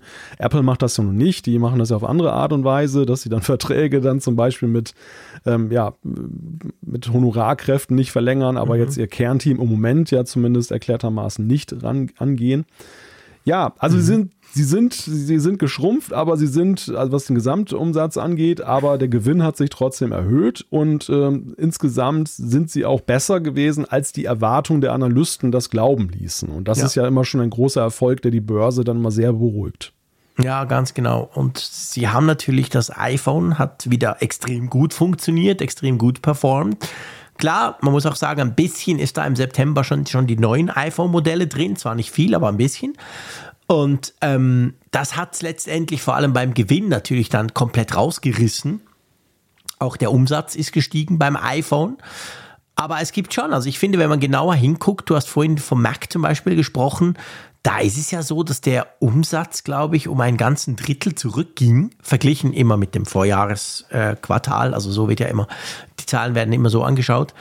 Und auch beim iPad ging es zurück. Das wundert wahrscheinlich niemanden, weil Jetzt, äh, warte mal, welches neue iPad kam dieses Jahr schon wieder raus? Ich habe es gerade vergessen. Ah, der Stift. Genau, der Stift. Der kommt jetzt erst. Der ist da noch nicht drin. Also der wird es rausreißen. Ja glaube ich, ein der komplettes. Der rausreißen. Ja, der wird rausreißen. Also laut Zeier schon. Ja. Ähm, der, der, wir haben ja ein iPad also nicht iPad-loses Jahr. Apple hat viele iPads verkauft, aber trotzdem, es kamen keine neuen iPads und ich habe irgendwo gelesen, das sei seit, dem, seit der Vorstellung des iPads das erste Jahr, wo wir gar kein neues iPad gesehen ja. haben. Ja. Das ist krass. Ja, ja, ich meine, andererseits das iPad, da sind wir ja so ein bisschen krisengewöhnt. Äh, wir haben ja immer ja, wieder mal stimmt. gesehen, dass das iPad ja selbst in Zeiten, wo alles andere wuchs, dann eben mit sich zu kämpfen hatte und auch das Line-up, so wie es sich heute präsentiert, in seiner, ich nenne es mal Vielfalt, ja, genau. hat, hat ja auch sehr viel damit zu tun, dass, dass Apple ja eben auch immer wieder nachgebessert hat, um das ja. iPad attraktiver zu machen für neue Käuferschichten, für jeden genau. Geldbeutel. Genau. Es gibt ja kaum ein Gerät im Line-up von Apple, was so stark eben sich dann jeder Art von Budget und Nutzungsszenario ähm, anbietet, wie ja. jetzt das iPad. Nein, das gibt es wirklich nicht. Da hast du absolut recht. Stell dir mal vor, es, beim iPhone würde es das geben. Da müssten wir noch diverse Modelle zusätzlich haben. Also das iPad ist extrem breit gefächert. Und es gibt ja nicht wenige, die sagen, ja, aber nächstes Jahr kommt quasi dann der große Rundumschlag im iPad, wo halt vielleicht auch das ein oder andere dann rausfliegt. Da bin ich schon sehr gespannt drauf, weil ich, ich könnte mir schon vorstellen, dass diese ja, ich will jetzt nicht sagen Ruhe vor dem Sturm, aber dass diese Ruhe, was Neuvorstellungen beim iPad anbelangt, schon auch einem Plan folgen und nicht einfach so zufällig sind und dass dann Apple vielleicht nächstes Jahr gerade in dem Segment mal so ein bisschen aufräumt, ein bisschen konsolidiert. Ja, ich würde da jetzt mit Blick auf die Zukunft auch nicht schwarz sehen. Ich glaube einfach, dass das Jahr 2023 in vielerlei Hinsicht auch so das Jahr des Cuts war bei Apple. Ja. Wo du jetzt, wenn du allein den Prozessor betrachtest, eben dieser Wechsel auf drei Nanometer, dass sie jetzt dann nicht noch forcieren, nochmal die fünf Nanometers dann äh, auszubauen, um, um dann da zum Beispiel jetzt irgendwie doch ein iPad dann irgendwie mhm. nochmal anzubieten, kann ich irgendwie nachvollziehen. Und ähm, ja, das heißt dann aber, dass sie wahrscheinlich dann 2024 dann entsprechend dort dann auch dann Umstellungen machen. Aber generell ist ja auch die Frage, also ich, ich weiß halt auch nicht, ob Apple wirklich glücklich ist mit dem großen Line-up, was sie momentan beim iPad mhm. haben. Es gab gute Gründe, das zu machen. Ich will nicht sagen, ich will jetzt nicht kritisieren, dass es so ist, wie es ist. Das, das war ja alles sinnvoll und teilweise von uns ja auch manchmal eingefordert, dass wir gesagt haben, es muss das Mini weitergeben, es muss dies machen, es muss das machen. Nur jetzt sind sie eigentlich an so einem Punkt, wo das, was sie beim Mac gerade jetzt eigentlich mehr oder weniger abgeschlossen haben, den, ja. den, Mac haben sie jetzt ja endlich mal richtig beordnet. Es ja, jetzt, wirklich. Es gibt jetzt auch wieder einen Mac Pro, der einen aktuellen Prozessor hat. Das MacBook Pro mit Touchbar ist jetzt aussortiert. Also so, so gut wie, wie jetzt stand ja der Mac lange nicht da. Der, der Mac war ja. vor ein paar Jahren in einer ähnlichen Situation wie jetzt das iPad. Dass es einfach viel zu viele Modelle gab, viel zu viele Widersprüche und keiner wusste bei einigen Sachen, was nehme ich denn jetzt? Und jetzt mhm. ist das relativ klar.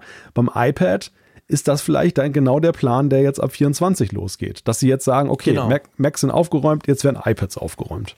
Ja, das könnte absolut gut sein. Und ähm, wir werden uns dann entsprechend überraschen lassen. Jetzt gibt es ja noch ein Thema. Es gab ja diesen Analysten-Call, der auch immer sehr spannend ist, weil da Tim Cook und andere Apple ähm, Executives auch Rede und Antwort stehen. Und da wurde natürlich, logisch eigentlich, wurde natürlich das Wort KI in den Mund genommen von den Journalisten und Analysten und Apple quasi gefragt, hey Freunde, äh, pff, how about? Was macht ihr da eigentlich? Und er hat ja natürlich, wie immer, keine Details genannt, aber er hat sich schon so ein bisschen auch zu KI-Plänen ähm, committed, oder?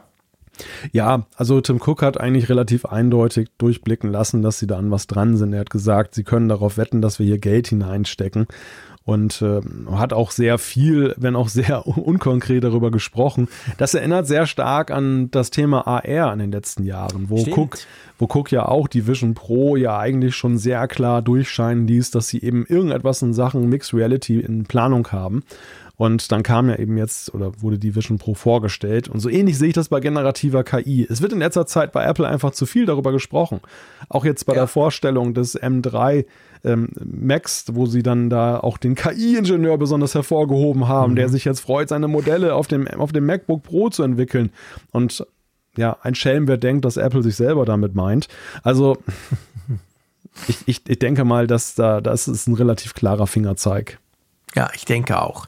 Und ich, ich denke auch, dass halt Apple diesen Weg dahingehend geht, dass sie jetzt nicht unbedingt äh, quasi gleich ein, ein Produkt, ein Konkurrenzprodukt, ChatGPT oder Google Bart oder wie sie alle heißen, raushauen, sondern er hat ja auch aufgezählt und versucht so ein bisschen zu erklären, wo denn schon KI drin ist. Also er hat ja auch gesagt, hey Freunde, KI ist ja überall drin, in den Health-Funktionen, in der Unfallerkennung. Es gibt ja ganz viele Dinge, wo, wo die ohne KI jetzt schon gar nicht möglich wären.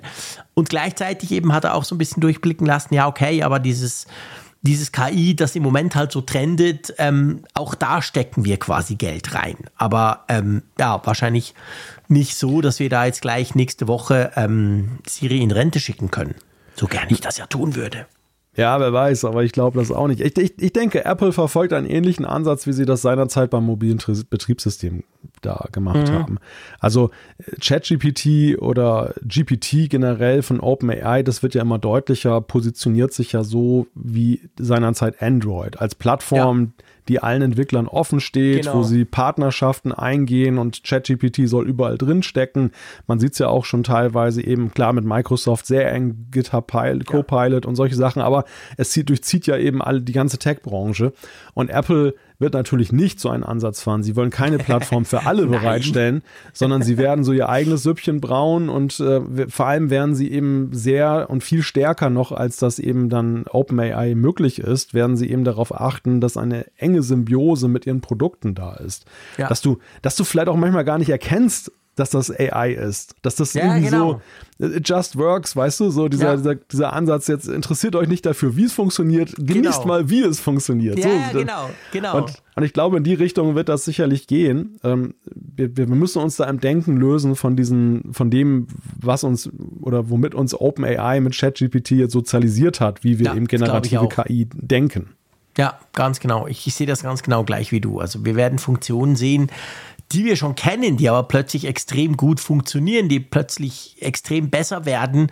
Und da steckt es dann drin. Aber wir werden wahrscheinlich nicht so schnell von Apple so einen Prompt sehen, wo wir auf dem iPhone irgendwelche Dinge tippen können und dann legt das iPhone da quasi los und macht das dann entsprechend. Gut, apropos machen. Das nächste Thema, da geht es auch um Updates, da geht es aber um Updates von Profi-Tools, sage ich mal, oder von den Profi-Tools. Ich meine, so viele Profi-Tools hat ja Apple gar nicht mehr. Und zwar geht es um Final Cut Pro und es geht um Logic Pro und die haben, ja, ich würde mal sagen, spannende und größere Updates bekommen. Ja, zunächst mal muss man ja die Tatsache ja hervorheben und loben, dass Apple überhaupt sich seiner Pro-Software da erinnert hat. Weil es war ja, schon. Es war ja doch ziemlich ruhig geworden, nachdem Final Cut und Logic Pro auf dem iPad erschienen sind. Und die, die bange Frage war ja so, ja, welchem Rhythmus geht das jetzt weiter? Ja. Und, und, und, und vor allem, wie werden die iPad-Versionen auch weiter ge gepflegt? Wird es dann weitere Annäherung geben und so?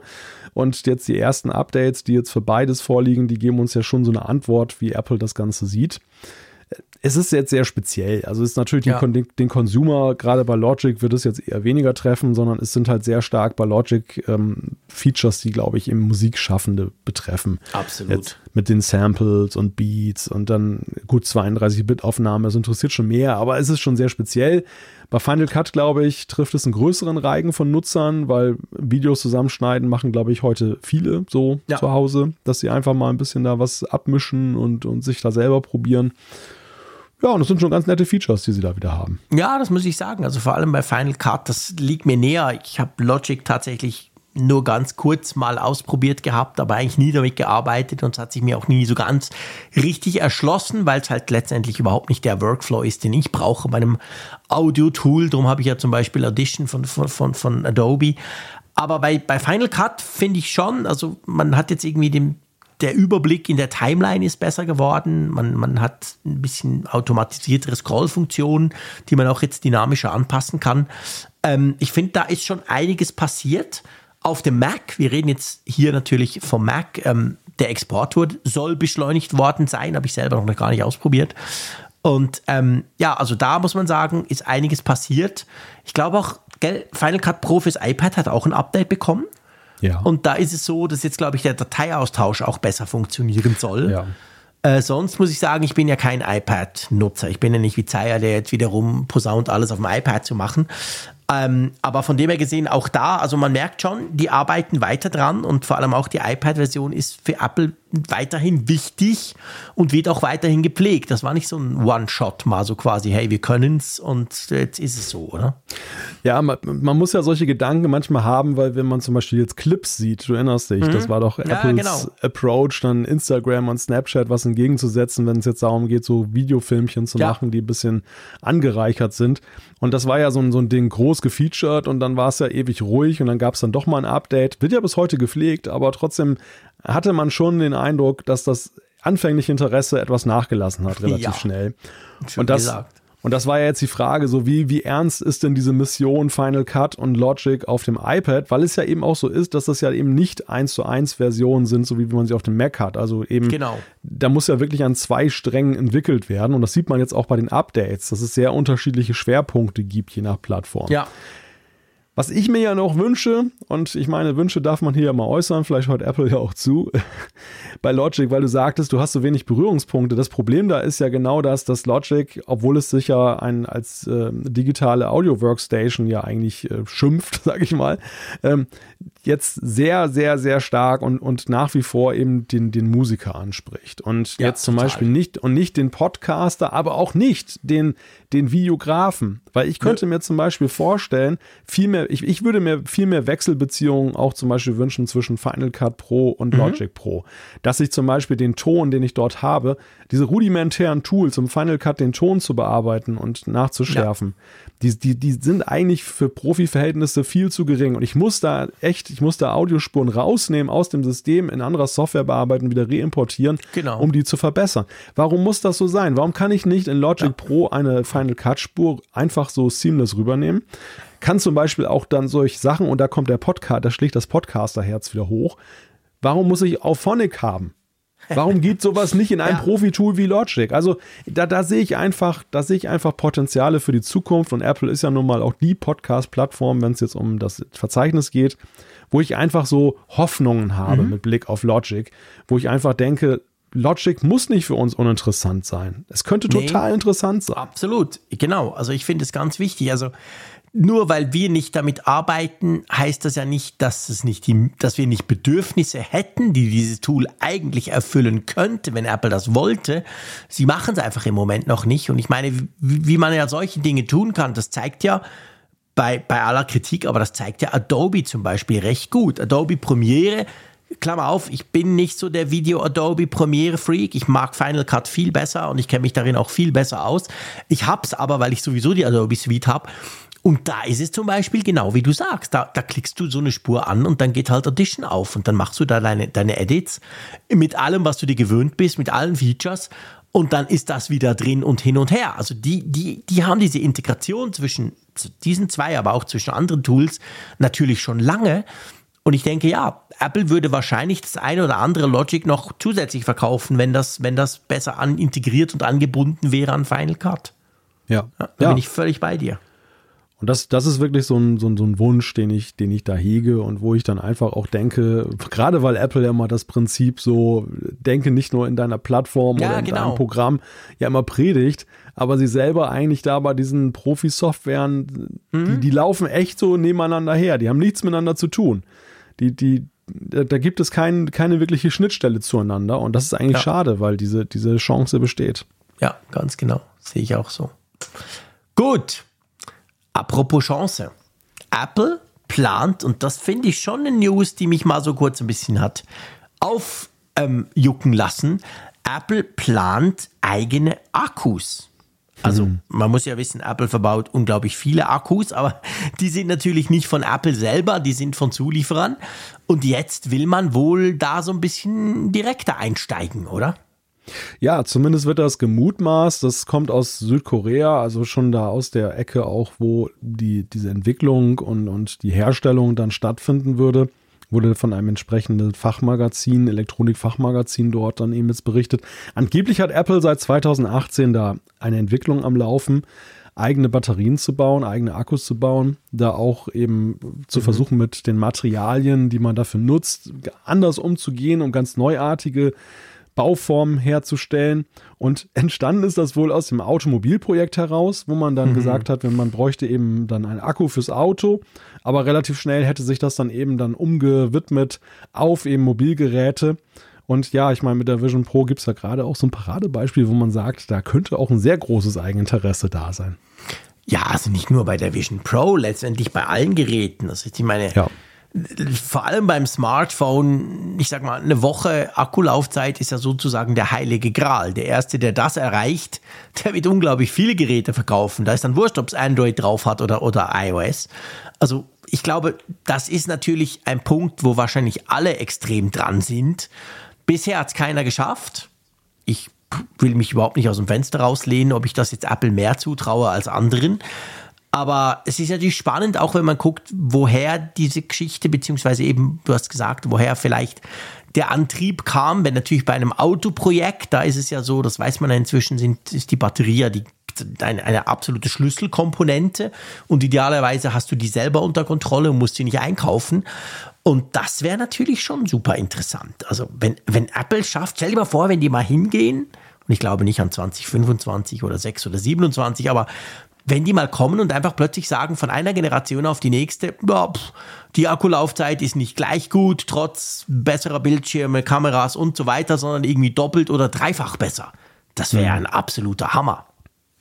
Das wäre ein absoluter Hammer. Und ich glaube auch, dass der Frust bei Apple über die Batteriehersteller schon nicht gering ist. Ja. So, vergleichbar ein wenig wie der über Intel seiner Zeit, was die CPUs anging, was, was für Apple auch so, ja, so eine, so eine Situation hervorgerufen hat. Ich glaube, das hassen sie, so mitgehangen, mitgefangen. So, klar. dass dieses, dass, dass, ähm, sie zum Beispiel diese Thermikprobleme eben der Plattform Intel dann geerbt haben in ihren Geräten, Ja. dass sie eben sich, dass sie diesen, dieses Timing, wann neue Innovationen da sind, übernehmen mussten.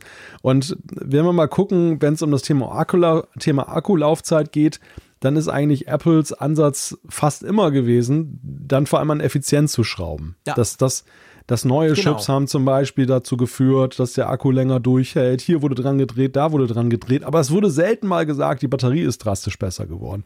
Das letzte Mal, dass ich mich erinnern kann, dass irgendwie über Batterie wirklich signifikant gesprochen wurde, war, als sie diese gelevelte Batterie da irgendwie mal irgendwo in einem Gerät eingebaut haben, diese, die so ja, gestaffelt war. Ja.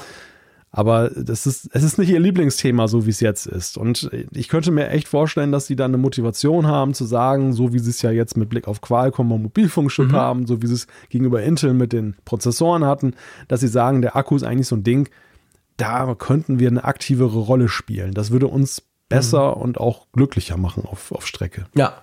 Ja, es würde natürlich, es würde extrem gut in Apples ähm, quasi Bestrebungen passen, sich halt unabhängig zu machen. Und gerade bei so was Wichtigem wie dem Akku, ich meine, es gibt ja außer dem iMac, der fällt mir jetzt so auf die Schnelle ein. Es gibt ja kaum ein Produkt von Apple, wo nicht ein Akku drin ist, wenn du dir das mal so überlegst. Ist ja eigentlich krass. In den allermeisten Geräten von Apple ist logischerweise ein Akku drin.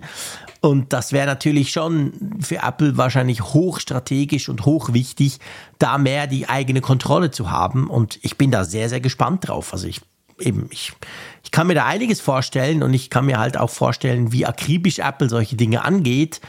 Und ich kann mir gut vorstellen, dass es am Schluss dann zwar viel länger dauert, als irgendwie dann diese Gerüchte da nächstes Jahr schon und so, aber dafür dann halt unter Umständen Apple wirklich auch einen großen Schritt vorwärts bringt. Ja, die Erfahrung lehrt natürlich, nur weil Apple etwas will, heißt es dann lange nicht, dass Apple auch kann. Das, Guter Punkt. Ich meine, das- beim 5G-Chip ist das ja exemplarisch. Das dauert ja Genau. auch viel länger, als Apple dachte. Ja. Genau, der führt uns das ja gerade aktuell sehr gut vor Augen.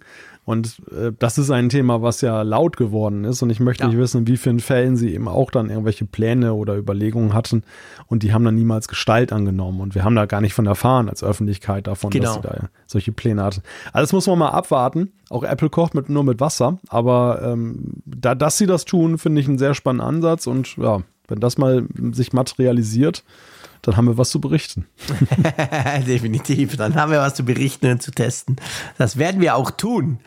So, ich würde mal sagen, wir können äh, zur Umfrage der Woche kommen, weil auch das tun wir ja normalerweise im Apfelfunk und so auch dieses Mal. Was wollten wir denn letzte Woche eigentlich von unserer Hörerschaft wissen? Ja, wir wollten von euch wissen, wie eure Bewertung aussieht des Scary Fast Events von Apple. Und äh, ja, 1674 Teilnehmer haben bis zur Stunde da mitgemacht. Genau, und es ist ziemlich farbig, sage ich mal, wenn ich mir so die Grafik angucke, auch wenn es zwei große Bubbles gibt. Also wir haben auf der einen Seite mit 36,6 Prozent die Bewertung gut, also das Scary Fast Event von Apple wird als gut bewertet. Dann haben wir fast gleich viel, 30,6 Prozent, ein guter Drittel, die sagt mm, mittelmäßig. Und dann haben wir doch immerhin 15,8 Prozent, die sagen, ja, weiß nicht, buh, keine Ahnung. 7,5 Prozent sagen sehr gut, 7 Prozent sagen nicht so gut und sogar 2,5 Prozent sagen schlecht. Also gut oder mittelmäßig, kann man eigentlich sagen, ist Ja. die Bewertung der meisten, oder? Ja, und das kann ich auch nachvollziehen, weil ich einfach Absolut. glaube, dass die, die, mittelmäßige Wahrnehmung vielleicht auch daher rührt, dass sich eben auch viele nicht davon angesprochen gefühlt haben, dass sie gesagt Ja. haben, ich habe ja schon Apple Silicon, bin da voll zufrieden mit, schön, dass sie das weitermachen. Also insofern die gute Note für mittelmäßig, dass sie sagen, ja gut, es geht weiter, Ja. aber es betrifft mich halt nicht direkt und ich glaube, dass davon leiten ja eben auch viele so ab, ihre eigene Zufriedenheit. Ist da was dabei gewesen, was mich jetzt direkt anspricht, wo es juckt, wo ich sage, oh, das gönne ich mir zu Weihnachten, dann, dann tendiert das natürlich immer schon zu einer eher besseren Bewertung. Aber interessant finde ich, sehr, sehr geringer Anteil von denjenigen, die gesagt haben, nicht so gut oder schlecht. Ja. Wenn ich das jetzt, das ist wieder so der Klassiker, ne? So, wo soziale Netzwerke vor allem die Stimmen laut drehen, die eben äh, eigentlich aus der Reihe tanzen. Ja, genau. Ja, genau. Dort sind ja oft dann entweder sehr gut oder eben gar nicht gut oder schlecht. Das sind da die Pole, die das Ganze quasi, äh, die sich dann immer bemerkbar machen. Aber ich glaube schon, ähm, bei uns ist das so ein bisschen differenzierter. Ja, ja, absolut. Die Frage, die neue Frage der Woche, da gibt es nicht so viele Auswahlmöglichkeiten wie jetzt letzte Woche. Aber sie ist nicht minder schwer zu beantworten. Das wollte ich nicht sagen damit, genau. genau, ja, die Frage lautet, sollte Apple einen größeren iMac mit Apple Silicon herausbringen? Also unsere Eingangsfrage heute in dieser Folge. Genau, ja. und dann habt ihr die Möglichkeit zu sagen ja, nein oder ihr könnt auch sagen, hey, pff, weiß nicht, keine Ahnung. Ja, ihr wisst, was ihr zu drücken habt. ich will ja niemanden beeinflussen. Nein, Nein, Wenn, nur, wenn nur ganz subtil. So ganz subtil, genau. Ja, ja. okay, gut. Ja, dann würde ich mal sagen, ähm, kommen wir zu unseren subtilen Zuschriften. Die sind nicht immer ganz subtil, aber manchmal. Aber auf jeden Fall immer spannend zu lesen. Magst du da mal einfach loslegen, mit wem du willst? Ja, ja, ich nehme mal den Sebastian in der Hoffnung, dass meine Stimme durchhält angesichts der Länge der Zuschrift. Sebastian hat, hat erstmal geschrieben und das fand ich sehr lustig. Ich bin zwar kein Hörer der ersten Stunde, aber ich kann behaupten, dass ihr und euer Podcast daran schuld seid, dass wir hier mittlerweile einen umfangreichen Apple-Haushalt haben. Uiuiui. Seit mittlerweile nun drei Jahren habe ich nun keine Folge verpasst und das liegt allein an euch. Ich wäre auch gern beim Hörertreffen in Wolfsburg unter meiner alten Wohnung dabei gewesen, konnte dies aber wegen familiärer Gründe, habe zwei Kinder nicht einrichten. Ich habe nämlich, und jetzt kommt's, bis 2016 direkt über dem Schiller 40 gewohnt. Also es war ja unsere Veranstaltungsstätte so in Wolfsburg. Und hätte nie gedacht, dass diesmal eine solche Rolle spielen würde. So lustig, sehr, sehr cool, wirklich. Also man muss sich das mal vorstellen, ne? ja. wenn, man sich, wenn man sich so denkt, ich habe darüber gewohnt, wo jetzt irgendwie sowas stattgefunden hat. Finde so ich lustig. Die Vorstellung hat mich einfach äh, ja, ja, auch schon mitgenommen. Ja, mich auch. Ja, und dann hat Sebastian geschrieben, als Apple-Familie sind meine Partnerin und ich sowie auch unsere älteste Tochter in einer gemeinsamen Familienfreigabe. Dies ermöglicht uns, die On-Screen-Zeiten der Tochter zu limitieren, sowie auch gemeinsam iCloud-Daten und AirTags zu nutzen. Soweit, so gut. Jetzt habe ich kürzlich über eine App ein drei Monats Abo für eine Zeitschrift getätigt. Dies wird auch über Apple in Abonnements gemanagt. Ich habe dieses Abo auf meinem iPhone mittels Apple Pay und damit mit meiner Kreditkarte bezahlt bzw. freigegeben. Kurios ist, dass nun aber die Zahlung des Abos auf der Kreditkarte meiner Partnerin auftaucht. Sie hat dafür extra eine Info per E-Mail erhalten. Sie ist zwar der Master unseres gemein, unserer gemeinsamen Familienfreigabe, ich hätte aber erwartet, dass die Zahlung gar nicht von ihrem Account abgeht. Immerhin hätte es auch dann bei ihr eine entsprechende Zahlungsfreigabe auf dem iPhone geben müssen, denke ich. Handelt es sich hierbei um ein gewolltes Verhalten oder ist das ein Bug? Habt ihr oder vielleicht einige eurer Hörer Erfahrung damit und können ähnliches berichten? fragt Sebastian. Ja, da haben wir schon Erfahrung damit, oder Malte? It's ja. Not, it's not a bug, it's a feature. Also ich glaube, es ist tatsächlich so, dass immer, und zwar der entscheidende Punkt von dem, was er da schreibt, ist ja der eine Satz, wo er sagt, ähm, ich suche es gerade, blab, blab, blab, äh, sie ist zwar der Master unserer gemeinsamen Familienfreigabe. Also es gibt ja quasi, irgendjemand erstellt ja diese Familienfreigabe und sagt so, hey, der und der gehört dazu und hier und das ist das Kind etc. Und bei mir ist es auch so. Also ich habe meine Kreditkarte hinterlegt, beziehungsweise Apple Pay hinterlegt. Und wenn meine Frau einen In-App-Kauf macht oder meine Kids sowieso, dann geht das immer über diese eine Zahlungsmethode und zwar die von mir. Ja. Ja, ja, genau. Also mit, mit Blick auf die Kinder äh, ist das bei mir definitiv auch so. Da ist es logisch, klar. Interessant, interessant finde ich das aber tatsächlich in dem Szenario jetzt, dass er ja in seinem eigenen, in seiner eigenen Apple-ID noch ein weiteres Zahlungsmittel hinterlegt hat. Mhm. Und trotzdem per Default, also ohne jetzt irgendwie nachzufragen, willst du es selber bezahlen ja. oder soll es über Familie laufen, dass dann einfach über Familie gelaufen ja. ist. So, so äh, deute ich ja jetzt ja, diesen genau. Fall. Und das ist bei uns tatsächlich auch so. Ich bin nicht hundertprozentig sicher, ob es nur bei den In-App-Geschichten ist. Ich, ich meine, ich hätte mal gelesen, dass da noch eben die In-Apps quasi immer über die primäre Zahlungsmethode von diesem Master-Admin sozusagen gehen. Ich weiß nicht, wie es ist, wenn sich jetzt meine Frau zum Beispiel eine, eine App kaufen würde. Also nicht in-App, sondern keine Ahnung. Es gibt ja, ja kaum mehr, aber gibt ja noch Apps, die einfach auf einen Schlag irgendwas kosten. Ob das dann über ihre Zahlungsmethode geht oder, oder nicht. Aber ich, ich also ja, bei uns ist es genau gleich. Schluss zahle immer ich. ja. Und dann gibt es ja noch die In-App-Käufe, die sich ja unterscheiden, ob sie für die Familienfreigabe auch erweitert sind. Also sprich, du kannst sie teilen in deiner Familienfreigabe Stimmt. oder ob sie nur jetzt in deinem individuellen Fall ja. Guter jetzt Punkt. also für, auf deine Apple-ID bezogen. Und da ist ja auch dann die Frage, ja, ist denn das okay, dass du dann über Familienzahlmittel das bezahlst, ja. aber am Ende hat die Familie nichts davon? Wenn ja, ein genau. eigenes Zahlungsmittel hinterlegt ist. Also ja, spannend. So in diesen, diesen Tiefen habe ich mich jetzt noch nicht mhm. bewegt. Das habe ich jetzt noch nicht ausgelotet, aber vielleicht ja auch die Hilfe jetzt unserer Hörer. Vielleicht, vielleicht könnt ihr was dazu sagen. Vielleicht wisst ihr mehr als wir. Absolut. Also ich gehe davon aus, die Schwarmintelligenz wird uns da helfen und wird das vielleicht auch ein bisschen auseinanderdröseln. Vielleicht haben wir auch schon mit ein paar Stichworten wie eben quasi ähm, In-App-Kauf, Familienfreigabe. Ist das überhaupt einer? Vielleicht sind ja die, die eine Fre Familienfreigabe haben, wo du also quasi das Abo auch die anderen nutzen könnten, dass die dann immer über die primäre Zahlungsmethode gehen oder nicht. Also Irgend sowas wird es sein, aber Fakt ist, du bist auf jeden Fall nicht allein, lieber Sebastian. Das ist ein Verhalten, das mir auch schon aufgefallen ist, aber ich kann es nicht hundertprozentig auseinanderdröseln, woran es eigentlich liegt. Gut, ich würde mal noch den Markus nehmen. Einverstanden? Ja. Und zwar hat er geschrieben, ich höre gerade eure aktuelle Folge und ihr sprecht gerade über die Vision Pro und M2. Beziehungsweise warum nicht M3? Und da kam ihm ein Gedanke. Vielleicht war in der Vision Pro der M3 schon drin. Und sie haben uns einfach angeflunkert, weil sie den M3 nicht mit der Vision Pro vom Stapel lassen wollten und jetzt noch schnell die MacBook Pros mit dem M3 vorgestellt haben und massentauglich machen wollten, bevor jetzt dann Anfang 24 die Vision Pro auf den Markt kommt. Nur so eine Idee. Das ist mir tatsächlich auch schon durch den Kopf gegangen. Ich meine, es hätte ja niemand rausgefunden. Du, du durftest ja nicht reingucken. Du weißt ja nicht, was da drauf ja. eigentlich wirklich lief.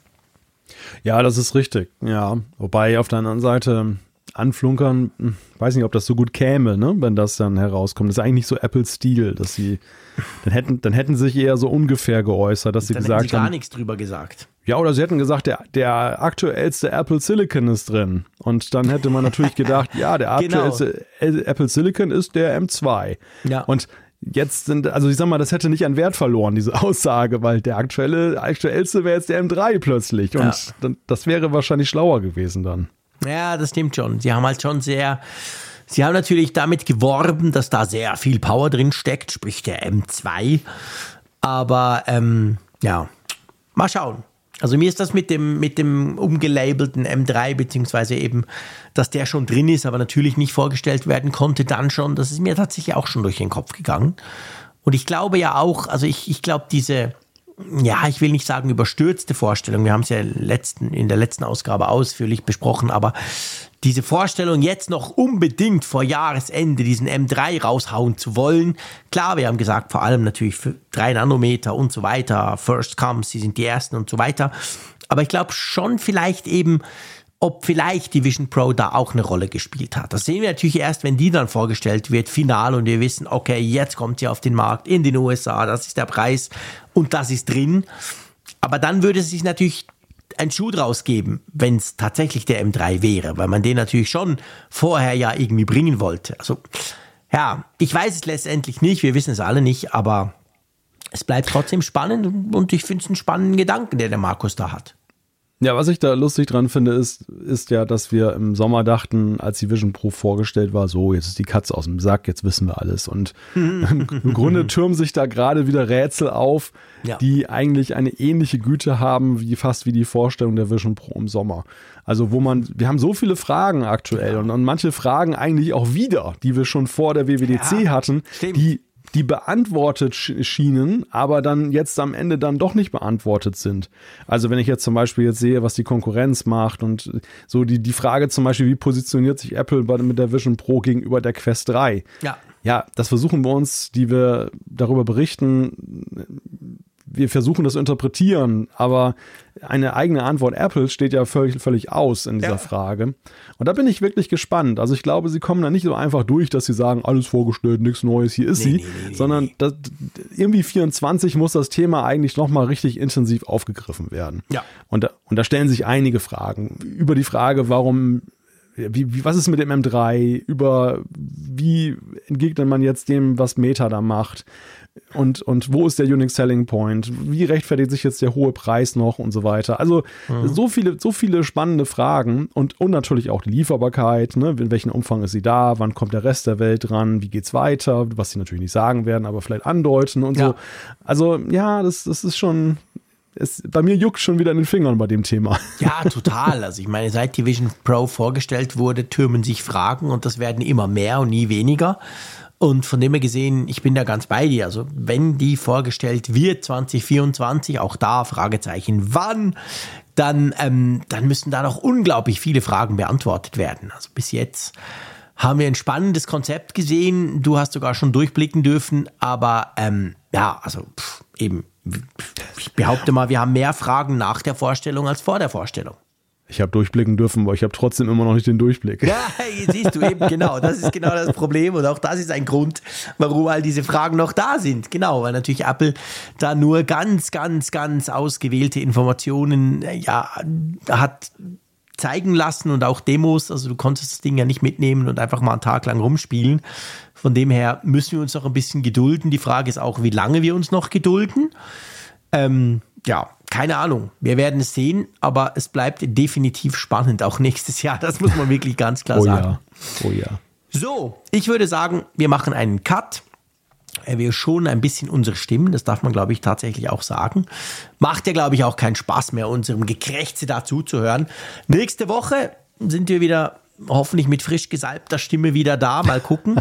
Wir geben uns auf jeden Fall Mühe und wir würden uns natürlich freuen, wenn ihr da auch wieder einschaltet bzw. wieder zuhört.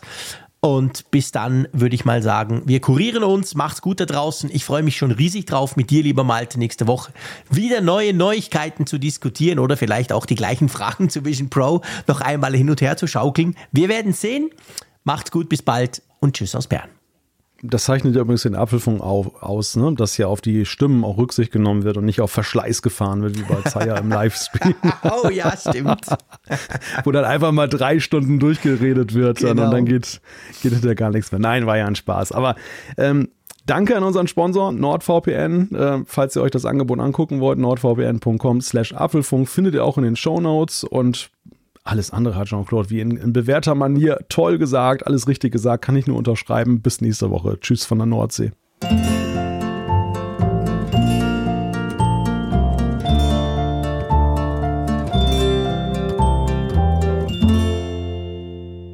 Immer auf Empfang mit Funkgerät, der App zum Apfelfunk. Lade dir jetzt Funkgerät für iOS und Android kostenlos im App Store und bei Google Play.